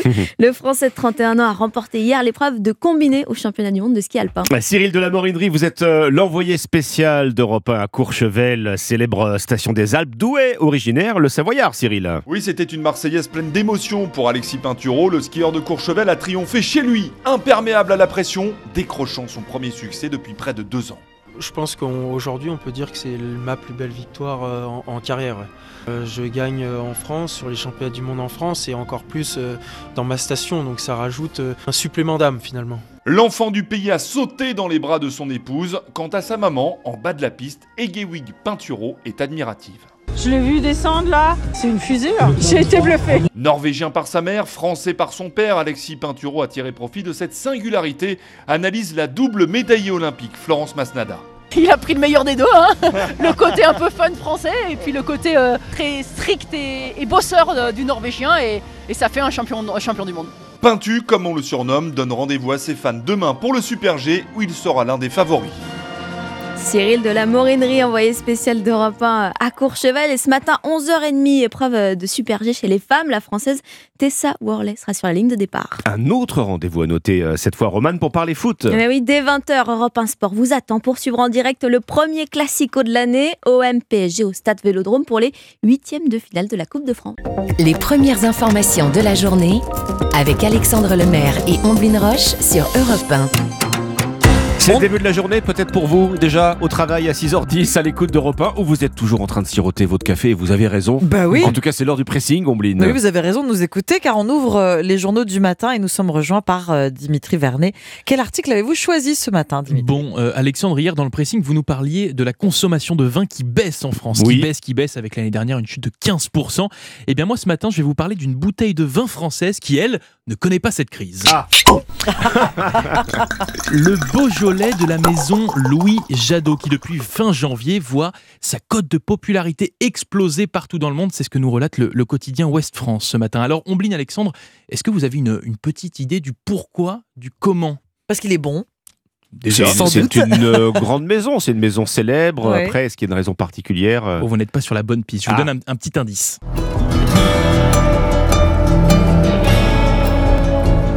Excellent. Est-ce que vous avez reconnu cette musique? Oui. Ça ne me parle pas. C'est le générique de la série The Last of Us. Ah, Musique originale de la pas série. à la page encore, c'est pour ça. Exactement. The Last of Us, série diffusée sur Prime Video. Eh bien, c'est grâce à elle que les ventes de cette bouteille explosent, puisque dans le monde post-apocalyptique de cette série où une pandémie mondiale a ravagé la Terre, transformant la majorité des humains en zombies, eh bien, les survivants dans le troisième épisode n'ont pas résisté à l'appel du vin et pas n'importe lequel, le Beaujolais village tout droit venu de la maison Louis Jadot. On voit même en fait un, gros plan sur l'étiquette de la bouteille. Aucun des spectateurs. Un gros plan, pas du pays nantais pour le coup. Hein. C'est ça. aucun des spectateurs n'a pu manquer ce détail. Du coup, aux États-Unis, les aficionados de la série s'arrachent ce vin et le négociant viticole français croule sous les appels. Surtout qu'en fait, il ne s'agit même pas d'un placement de produit. Le producteur a donc été un petit peu pris au dépourvu. Mais si vous voulez tout savoir, Ombline Alexandre, la présence de ce vin dans The Last of Us n'est pas vraiment due au hasard, puisque ah. la maison Louis Louis Jadot a déjà fait des placements de produits dans les films américains au début des années 2000 et les décorateurs de la série en fait ont sûrement utilisé une bouteille encore présente dans leur stock. Grâce à la série apocalyptique The Last of Us, une bouteille de vin française fait le buzz aux États-Unis. Un article à consommer avec modération dans West France ce matin. Chin chin, santé. Avec modération, évidemment. Votre euh, sélection ce matin, Ombline. Est-ce que vous savez ce que vous faites le premier week-end du mois de mai? Oh là, gros, gros week-end. Hein. C'est loin. C'est un, peu loin. Il faut, il faut le réserver. Tous, tous, mes amis, à l'abbaye de Westminster, à ah Londres, pour le couronnement du roi ah Charles III. Vrai. Et oui, rendez-vous le samedi 6 mai. Couronnement qui sera suivi de deux jours de festivités avec un grand concert le 7 mai organisé au château de Windsor. C'est du jamais vu. Parmi les artistes qui pourraient être présents sur scène ce soir-là, puisque la liste n'a pas encore tout à fait ah. fuité, il se murmure qu'un groupe pourrait bien refaire son apparition. You gotta get with my friends. Bijou de la couronne, évidemment. Spicy, spicy. Les Spice Girls, le groupe pourrait effectivement se reformer pour l'occasion. À trois mois de l'événement de l'année, faut le dire, même pour nous, hein. on va pas se cacher, on va pas se mentir. La fête avant la fête, écrit le site internet Point de Vue. On apprend donc que le ministère britannique du numérique, de la culture, des médias et des sports, Oui, c'est long. gros business, a dévoilé une playlist musicale dédiée au couronnement de Charles III et de la reine Camilla. Voilà une playlist très festive pour se mettre en condition, voilà, pour attendre le couronnement de, de pied ferme. 27 morceaux proposés via Spotify. Alors, à votre avis, les Beatles? Les Beatles, sans doute, oui, oui. oui. Queen? Oui. David Bowie? Oui. Les Spice Girls, of course, mais aussi des petits nouveaux.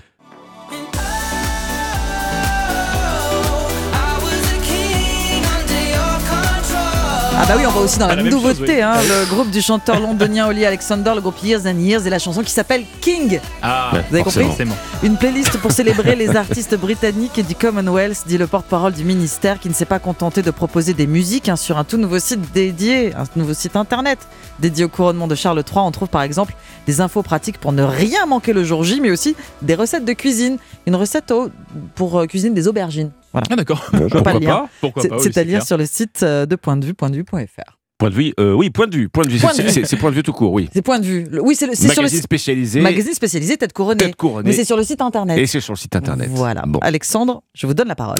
Ben moi, ce matin, je me suis arrêté sur ce zoom dans le journal 20 minutes sur l'érosion de nos côtes, la lente montée du niveau de la mer, vous savez, Hmm. qui grignote notre littoral. Alors, si vous imaginez une, une caméra qui filmerait du ciel et qui permettrait de se repasser les marées en accéléré, ben on verrait apparaître ce qu'on appelle le recul du trait de côte. C'est tout simplement la modification de la carte de France, hein, la mer qui avance Ah et nos plages qui reculent. D'ici à la fin du siècle, écrit 20 minutes, ce recul du trait de côte pourrait bien concerner jusqu'à 50 000 logements en France qui sont donc construits ou qui seront construits bientôt euh, trop près de, de la côte si des mesures en tout cas ne sont pas prises. Premier emblème hein, qui est mentionné ce matin dans le quotidien, premier symbole de ce phénomène, les pelleteuses ont commencé euh, ce lundi à démolir une barre de logement à Soulac-sur-Mer. Vous savez où est Mhm. Soulac-sur-Mer C'est dans la pointe de Grave, hein, sur, Mhm. ce, sur la côte médocaine en Gironde. 78 logements avec vue imprenable sur la mer. Ils ont été construits à la fin des années 60. Et puis au fil du temps, bah, ces logements, ils se Ah sont oui. retrouvés au sens propre, euh, quasiment les pieds dans l'eau. Euh, de fait, l'immeuble n'était plus habité euh, depuis longtemps. Alors ce qui, ce qui passe aujourd'hui en Gironde, ce qu'on voit sous l'axe-sur-mer, pourrait bien se passer demain ou après-demain en Bretagne ou dans le Pas-de-Calais. Oui. On a recensé en fait tout le long du littoral euh, 975 communes françaises. hein, Ah, c'est beaucoup. euh, Mm. Mais oui, qui seront bientôt concernées par l'érosion du trait de côte. Dans le lot, il se trouve qu'un peu plus d'une centaine euh, sont volontaires pour participer à un plan national d'aménagement. En clair, bah, prendre les devants avant que l'océan Bah oui, ne les force de toute Mm. façon à reculer dans la précipitation. L'État euh, mobilise cette année 20 à 30 millions d'euros hein, pour accompagner cette euh, gestion de l'érosion. On sait en fait qu'il en faudrait des centaines de millions d'euros pour euh, bien prendre les choses en main correctement sur tout notre littoral. En fait, le chantier est énorme. Le scénario du grignotage de nos plages inéluctable. Érosion côtière, un horizon à éclaircir, c'est à lire ce matin dans 20 minutes. Merci beaucoup, Alexandre. Merci, Dimitri. C'était le pressing. Europe Matin. 6h17 sur Europe 1, le journal permanent Alban Le Prince. En Turquie et en Syrie, la course contre la montre continue ce matin pour tenter de retrouver des rescapés du séisme de lundi et ses 185 répliques. Le bilan fouetté à ce matin de plus de 7800 morts. Aux États-Unis, la présidentielle 2024 dans le viseur, Joe Biden a prononcé cette nuit son discours sur l'état de l'Union en tentant de convaincre les Américains qu'il reste la meilleure option pour le scrutin, alors que 60% d'entre eux ne veulent ni de Joe Biden ni de Donald Trump l'année prochaine. Mobilisation et grévistes en baisse hier contre la réforme des retraites. 757 000 manifestants ont battu le pavé. C'est 500 000 de moins que la semaine dernière selon les chiffres du ministère de l'Intérieur. En attendant, aujourd'hui, les députés continuent d'examiner le texte. L'exécutif tente toujours d'arracher un compromis avec les républicains, toujours divisés. Dans les colonnes du Figaro ce matin, Aurélien Pradier, le numéro 2 du parti persiste en l'état, c'est non. Votre partition à 6h18 sur Europe 1 Amblin. Euh, La cérémonie des victoires de la musique aura lieu ce vendredi soir. Voilà donc une 38e édition pour récompenser les artistes de la scène francophone qui ont marqué l'année dernière, l'année 2022. Oui, 38 ans, Alexandre, que cette euh, grande messe de la chanson française existe. La toute première s'est tenue le 23 novembre 1985 au Moulin Rouge dans une ambiance de dîner de gala. Jeanne Masse est alors sacrée meilleure chanteuse de l'année.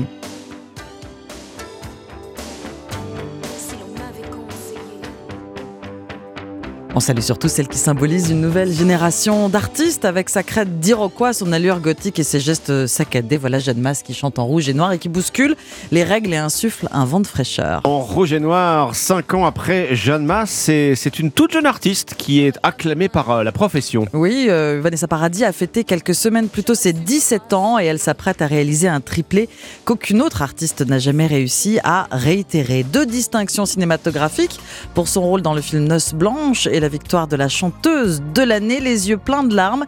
Elle peut compter sur le soutien de Serge Gainsbourg avec qui elle s'apprête à sortir son deuxième album.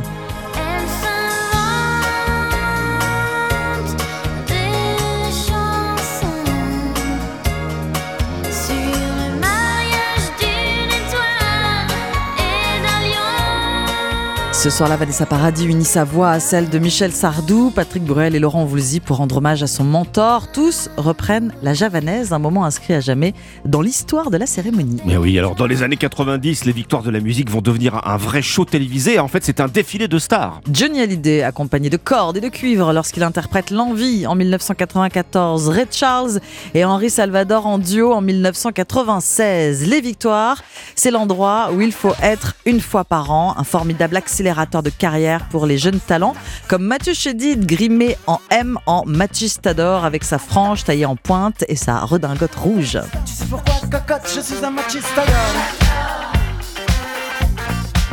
Et je sais qu'elle ma gueule Non, non, non, y a pas de lol Oh, machista Mathieu Chédid en 1999 nommé à deux reprises, il recevra son premier trophée un an plus tard. Aime le chanteur, aime le guitariste, qui est d'ailleurs à ce jour l'artiste le plus récompensé, hein, à égalité avec euh, Alain Bachung. Oui, 13 victoires en tout. Alors pour ces trois dernières glanées de son vivant, en 2009, malgré la fatigue et la maladie, Alain Bachung fait le déplacement jusqu'au Zénith de Paris. Il apparaît pour euh, la dernière fois à la télévision avant de décéder deux semaines plus tard. Aujourd'hui, nos regards sont suspendus. Résident, résident de la République.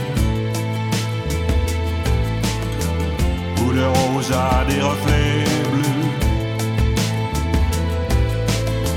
Résident, résident de la République. Meilleur artiste masculin, meilleur spectacle et meilleur album de chansons pour Bleu Pétrole.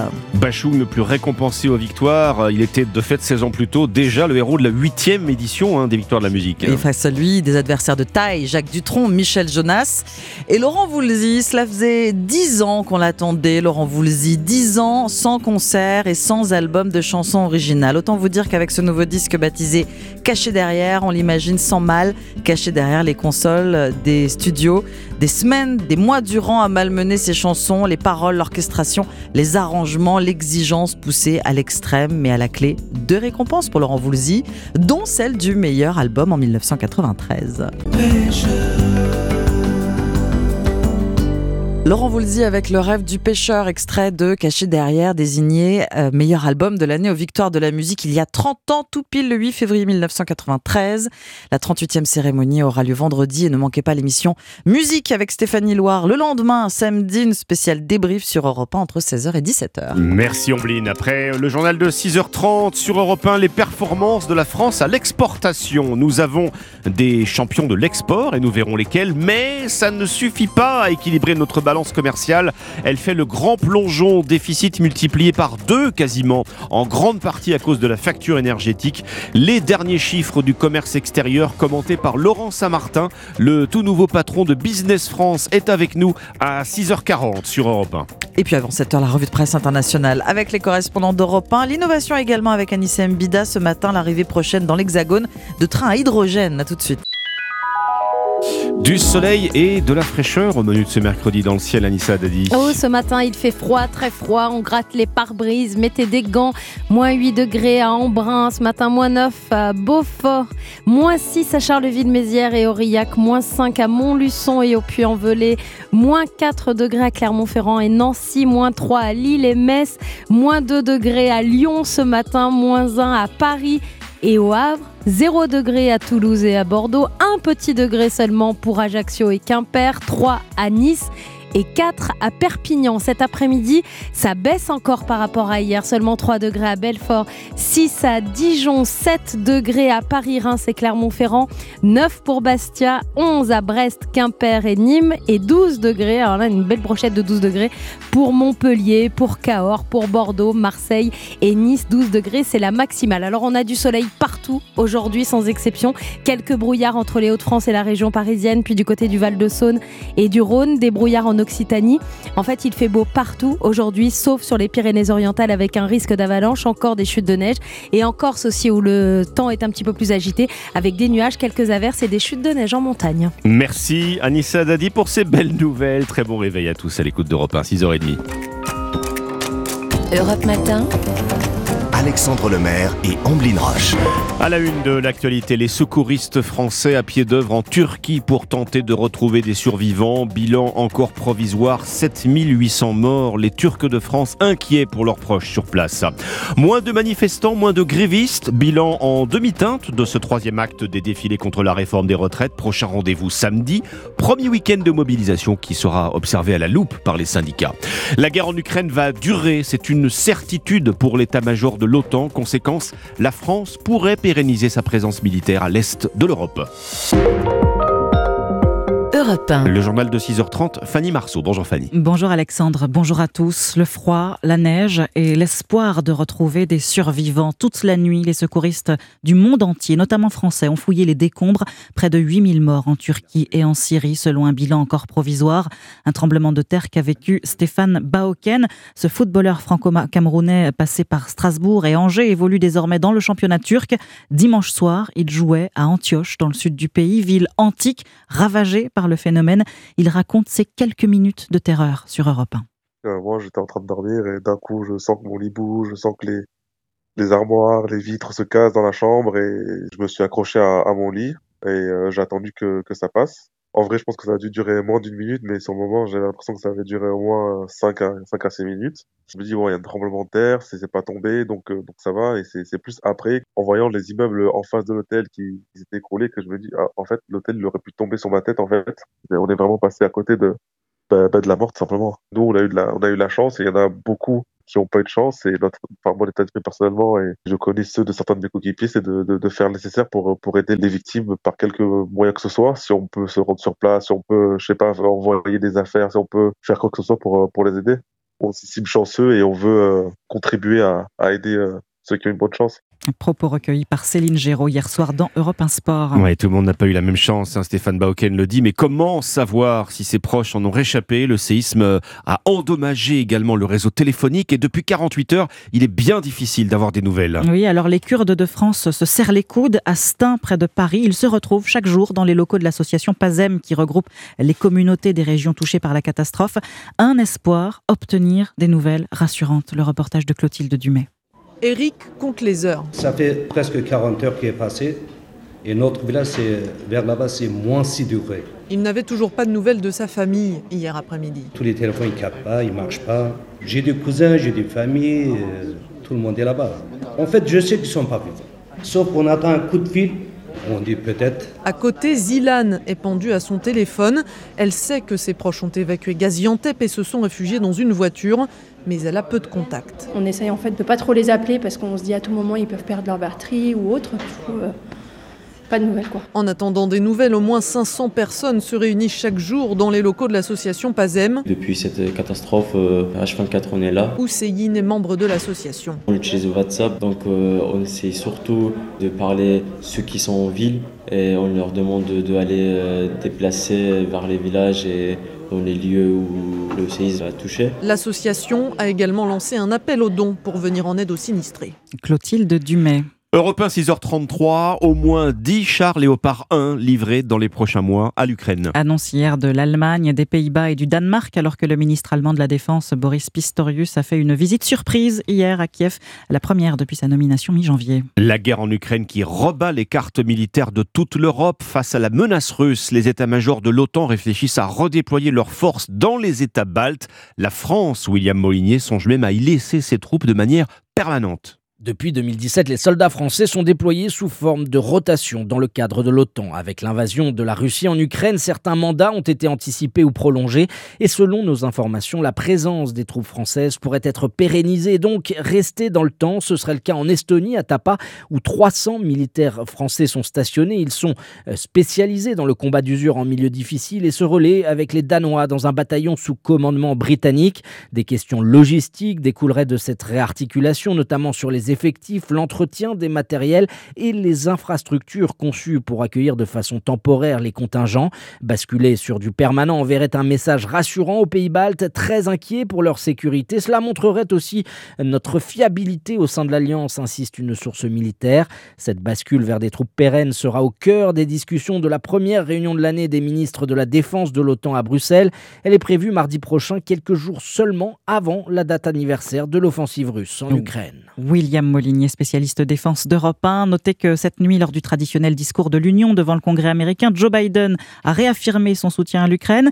Il a par ailleurs réclamé l'interdiction des fusils d'assaut aux États-Unis et l'instauration d'une taxe minimale sur les milliardaires, jugeant scandaleux les bénéfices gigantesques des compagnies pétrolières. En retour en France, près de 500 tracteurs et 2000 agriculteurs mobilisés sur les routes autour de Paris ce matin. Ils manifestent contre les contraintes qui pèsent sur l'agriculture et notamment les nouvelles restrictions d'usage des pesticides.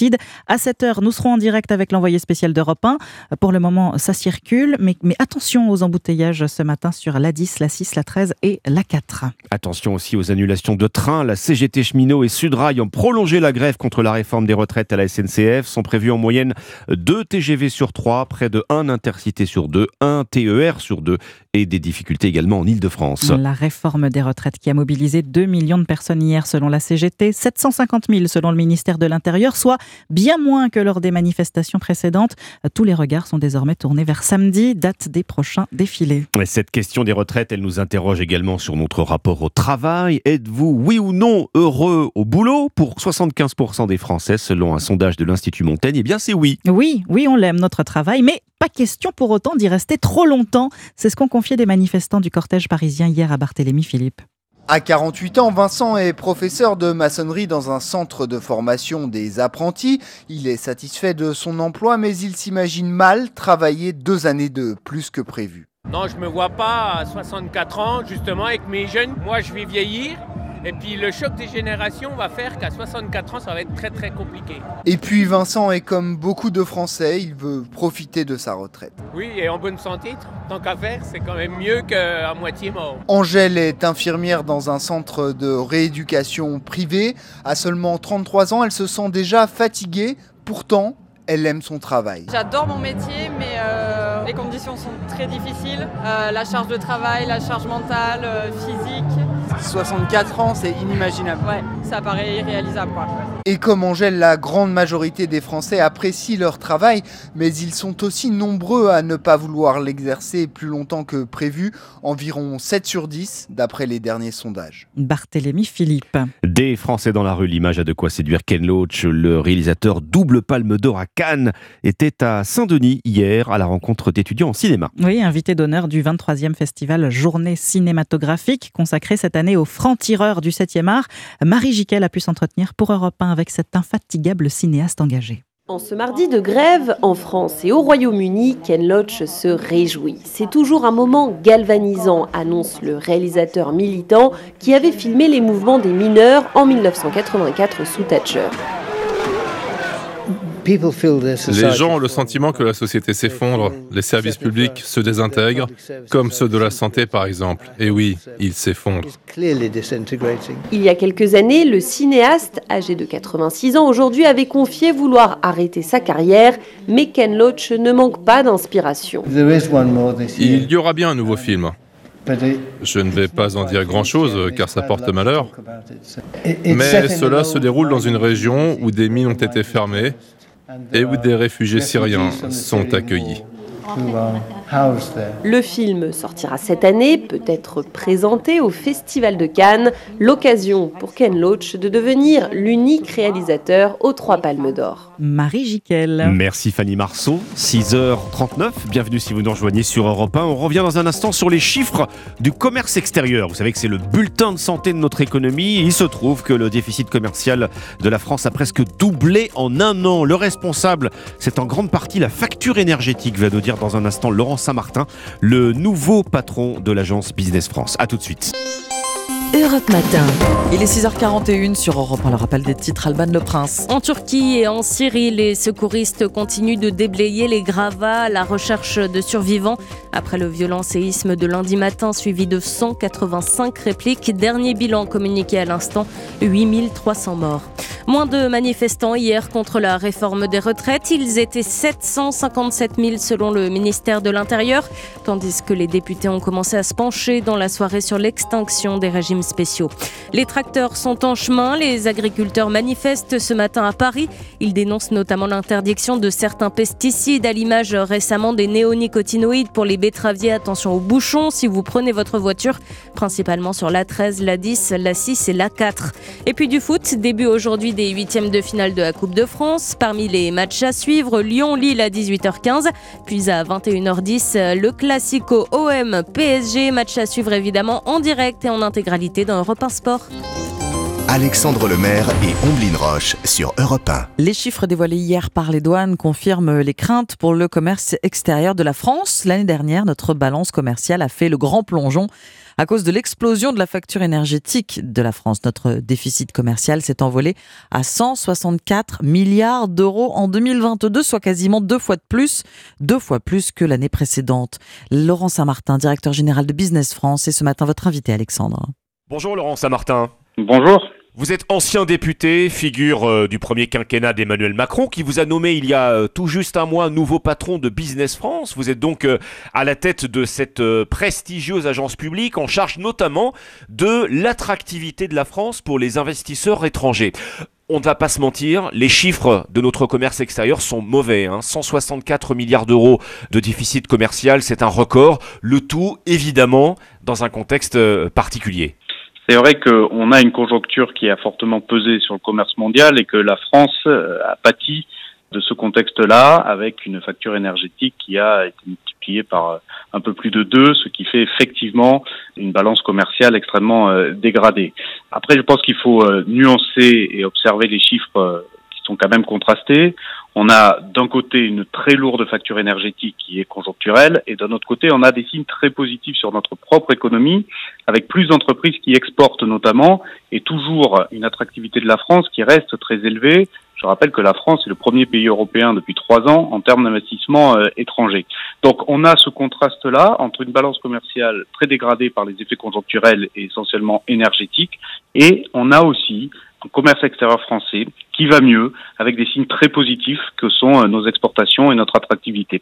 Donc il faut euh, garder espoir pour l'avenir. Pour bien comprendre, euh, Laurent Saint-Martin, on parle des prix de l'énergie à l'importation, hein, de l'énergie que nous avons dû importer. Absolument. C'est vraiment le, fait de plusieurs effets conjoncturels. On a une flambée des coûts des matières premières depuis évidemment l'invasion en Ukraine. On a une dépréciation en plus de l'euro face au dollar. On a des tensions sur les chaînes de valeur. Tout ça mis bout à bout fait que la France subit énormément euh, ce contexte-là et que cela explique euh, très majoritairement, hein, à près de 80%, le chiffre que vous avez euh, évoqué.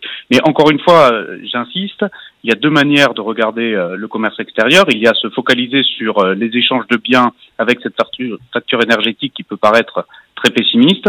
Et puis il y a aussi parler des services qui, eux, sont excédentaires, hein, plus de 50 milliards, qui est un record. Et puis il y a surtout parler de l'avenir, avec les investissements qui sont faits en France pour réindustrialiser, c'est euh, France 2030, avec le nombre d'exportateurs qui est record euh, en France.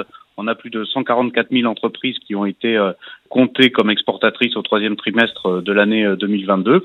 Et puis surtout, on a un chiffre d'affaires à l'export qui, lui, est en constante augmentation. Donc là encore, il y a l'importation des prix de l'énergie qui nous coûte très cher, mais il y a aussi les armes qui sont aujourd'hui mises en œuvre pour pouvoir demain enfin redevenir excédentaire sur tous les niveaux. Oui, vous parlez du chiffre d'affaires à l'export. Quels sont justement, vous mentionniez les services, mais quels sont les secteurs euh, qui résistent bien, qui se portent bien en France en termes d'exportation, Laurent Saint-Martin? Bon, on a euh, les secteurs un peu euh, traditionnels qui sont toujours excellents dans notre pays, ce que vous connaissez comme l'aéronautique, les parfums, les cosmétiques, les boissons, la pharmaceutique. Mais ce qui est intéressant, c'est qu'on voit, notamment dans la tech, de nouveaux secteurs qui ont envie euh, de regarder euh, l'international et l'export comme des vrais vecteurs de valeur ajoutée, comme des nouveaux relais de croissance. Et au niveau des services, il faut euh, noter aussi que l'après-crise a été pour la France à l'export un vrai vecteur de croissance. Je pense notamment au tourisme, je pense au transport, aux services financiers. Donc là encore, il y a des bonnes nouvelles sur le front du commerce extérieur, malgré ce contexte mondial et ce contexte énergétique évidemment extrêmement handicapant. Alors, autre motif d'encouragement, et vous l'évoquiez il y a quelques instants, la, France occupe en effet en Europe euh, la première place du podium de l'attractivité pour les investisseurs étrangers. Quels sont justement les secteurs d'activité qui bénéficient le plus de ces investissements étrangers, euh, Laurent Saint-Martin? Écoutez, la France s'est spécialisée maintenant depuis euh, plusieurs mois dans la décarbonation de l'industrie. Et c'est vrai que c'est une priorité qui est portée à l'échelle nationale par l'exécutif et qui est naturellement décliné par Business France et par tous les opérateurs dans les régions. C'est un travail que l'on fait avec les agences régionales. C'est un travail vraiment d'attractivité où nous essayons d'offrir euh, clé en main euh, les sites pour que des grands investisseurs internationaux puissent venir implanter des projets industriels, mais des projets industriels décarbonés. La France est vraiment perçue aujourd'hui dans le monde comme un champion de l'industrie. C'est notamment ce qu'on appelle la French Fab, le fameux coq bleu, mais aussi euh, le VR, c'est-à-dire un champion de l'industrie euh, décarbonée. Donc c'est vraiment le secteur sur lequel la France euh, a investi. France 2030, je rappelle que c'est 54 milliards d'euros d'argent public investi là-dessus, et ça doit être couplé aux grands investissements privés internationaux. Mais évidemment, la France attire des investissements au-delà de ces seuls secteurs, mais vous voyez, il y a moins d'un mois, j'allais euh, saluer euh, l'implantation en France d'une entreprise américaine, vous voyez, malgré les contextes d'IRA, euh, sur l'hydrogène vert, une entreprise qui s'appelle Chemours dans le nord de la France. Donc vous voyez que la France reste encore très attractive malgré ce contexte international très concurrentiel. Bon, et ce sont des investissements qui se traduisent par des embauches, très concrètement, sur notre sol, Laurent Saint-Martin? Ce sont des emplois, là aussi. Nous, nous mesurons les investissements internationaux euh, évidemment en nombre de projets, c'est normal, mais aussi beaucoup en nombre d'emplois. C'est pour nous une priorité, c'est aussi une priorité évidemment du gouvernement, puisque l'industrie, c'est vecteur d'emploi, et à l'inverse, vous savez, quand on attire les investissements industriels, eh bien ça fait de l'export en retour. Donc c'est euh, doublement vertueux, ça permet à notre pays de se réindustrialiser, ça permet à notre pays d'atteindre le plein emploi, c'est une participation à cet effort-là. Et puis à l'inverse, ça nous permet, nous, de réexporter. Vous savez, on est en train de conjurer 25 années de choix politiques qui ont euh, désindustrialiser, délocaliser euh, nos entreprises. Et aujourd'hui, euh, la France assume de faire euh, le chemin inverse, qui est celui de la réindustrialisation. C'est bon pour l'emploi en France et c'est bon aussi pour l'export. Merci Laurent Saint-Martin, nouveau directeur général de Business France, après la présentation des derniers chiffres de notre commerce extérieur, qui est donc largement déficitaire. Mais vous l'avez dit, c'est en grande partie à cause de l'explosion de la facture énergétique. Merci à vous. Merci. Europe 1, il est 6h49. Europe. Omblin Roche et Alexandre Lemaire. L'innovation avec Anissé Mbida. Bonjour Anissé. Bonjour Ombline, bonjour Alexandre. Bonjour Anissé. Bonjour à tous. L'innovation du jour, c'est l'arrivée prochaine euh, dans l'Hexagone de trains à hydrogène. Il s'agit pourtant d'une technologie française, mais on ne la voyait jusqu'ici qu'en Allemagne et en Italie. Et vous connaissez le dicton, un hein, nul n'est prophète en son pays. Alors c'est vrai qu'en France, euh, tout le ferroviaire tourne grosso modo autour du TGV. On en oublie que près de la moitié des mm. lignes ne sont pas électrifiées. Donc on ne peut y circuler que des trains diesel qui polluent euh, autant, si ce n'est plus, que les voitures. Et selon le dernier décompte, il y en aurait environ 1200 en circulation, 1200 qu'il faudra rapidement remplacer si on veut assurer la transition énergétique. Donc quand Alstom est arrivé il y a 4 ans avec des trains alimentés par une pile à hydrogène, on se disait, bah, chouette, la transition est toute trouvée, on va enfin voyager sur des TER silencieux, non polluants. On parlait même du retour du train à vapeur, ah ce sont des trains qui ne rejettent que de la vapeur auto. Oui, bon, alors qu'est-ce qui s'est passé? Pourquoi la France euh, n'a pas été la première à exploiter ces trains? Eh ben d'abord parce que l'Allemagne, c'est littéralement littéralement précipité dessus. Il faut savoir que son réseau est très peu électrifié, avec plus de 4000 locomotives diesel. Donc je vous laisse Ah oui. imaginer la pollution et la consommation de carburant. Et puis en France, bah, encore une fois, on s'est euh, davantage intéressé au TGV ou tout simplement bah, à supprimer complètement des trains. Mais cette fois, ça y est, plusieurs régions testent ces locomotives à hydrogène pour pouvoir les homologuer. Certains, euh, c'était le cas par exemple la semaine dernière dans la région centre sur la ligne Tours-Loche. Alors c'est un processus qui sera long, hein, puisque ce n'est pas avant 4 ou 5 ans qu'on pourra voyager à bord de ces nouveaux trains à, à hydrogène. Bon, il viendra d'où tout cet hydrogène Ah. C'est la fameuse question. Parce qu'on le rappelle, hein, on ne trouve pas d'hydrogène comme ça dans la nature. hein, Il faut l'extraire. Aura plus de 90%. L'hydrogène vient du méthane, du pétrole et du charbon. Donc, euh, peut mieux faire hein, côté transition énergétique ou, ou bilan carbone. Alors, on essaie aussi de l'extraire de l'eau. Mais aujourd'hui, les rendements sont extrêmement faibles. D'où l'intérêt de développer une véritable filière hydrogène verte en France. Espérons qu'elle sera suffisamment avancée à l'arrivée de ces nouveaux trains. Mmh. Merci Anissé. Merci Anissé. Vous écoutez Europe 1, il est 6h51, bon réveil. Nous devons aider le continent africain. to live with us the European dream. Good friend of Taiwan. Europe Matin. Première étape de votre revue de presse internationale. Ce matin, nous sommes en Belgique. Bonjour Laura Van Lerberg. Bonjour. Les gros titres de la presse belge. Le nucléaire n'en finit pas de jouer les prolongations en Belgique, titre le journal Le Soir. De 0 à 2 puis à 5 réacteurs, ceci n'est pas un jeu, comment-il Et pour cause, le gouvernement envisage de maintenir 3 réacteurs supplémentaires. Objectif, faire face au risque de pénurie d'électricité pour les hivers 2025 et 2026. Après 17 années d'hésitation, les choses se sont accélérées, analyse le quotidien La Dernière Heure. Une valse à mille temps, dit de son côté le journal L'Avenir, qui s'inquiète de la perte de crédibilité des institutions belges. Le quotidien L'Écho pointe un autre problème, la sûreté nucléaire. Une révision de fonds sera obligatoire, ce qui exigera investissement et travaux. Se battre pour l'approvisionnement ne peut se faire au détriment de la sécurité, conclut-il. Nous partons maintenant pour le Brésil avec vous, Jean-Claude Gérès. De quoi parlent les journaux brésiliens ce mercredi? Des conséquences du blocage de l'espace aérien au-dessus des terres des Indiens Yanomami pour empêcher l'approvisionnement des orpailleurs illégaux en carburant et nourriture. CNN Brésil rapporte qu'environ 300 d'entre eux ont déjà quitté les terres indigènes. Mais cette fuite, souligne la Folia di São Paulo, fait exploser le prix des vols clandestins en hélicoptère qui atteignent jusqu'à 3000 euros par personne, soit 10 fois plus que le prix normal. Selon la police fédérale, comme l'indique le site Géon, une partie de ces orpailleurs tentent de fuir au Venezuela et en Guyane. D'autres optent pour une fuite à pied ou sur des bateaux bondés, comme le montrent des vidéos sur les réseaux sociaux. Poder 360 souligne que pour Sonia Guajajara, la ministre des peuples autochtones, cette sortie sans avoir besoin d'utiliser la force de police était la meilleure pour tout le monde. Nous passons pour finir en Argentine avec vous, Flora Genoux, à la une des journaux argentins ce matin. Le verdict dans le procès des rugbymen, 8 jeunes âgés de 21 à 23 ans, condamnés à perpétuité ou à 15 ans de prison pour le meurtre d'un étudiant à la sortie d'une boîte de nuit. C'était il y a 3 ans, rappelle Infobae. Ils étaient tous joueurs de rugby et le verdict particulièrement sévère est historique, relève Clarine. La volonté de tuer et l'effet de bande ont alourdi les peines. Un procès hyper médiatisé qui a suscité un élan de solidarité envers les parents de la victime, un couple de travailleurs immigrés paraguayens, souligne Parina Dossé. L'affaire a aussi révélé la violence dans le milieu du rugby, remarque la Nation. Un travail d'introspection a été mené dans les clubs où des séminaires et des formations sont organisés pour prévenir les comportements toxiques. Merci Flora Genoux, merci à nos correspondants. 6h54, bon réveil, vous êtes sur Europe 1, mercredi 8 février, lendemain de l'acte 3 pour des opposants toujours déterminés contre la réforme des retraites. Emmanuel Macron pense déjà à l'après. On vous en dit plus dans un instant. La suite d'Europe Matin avec Dimitri Pavlenko. A tout de suite.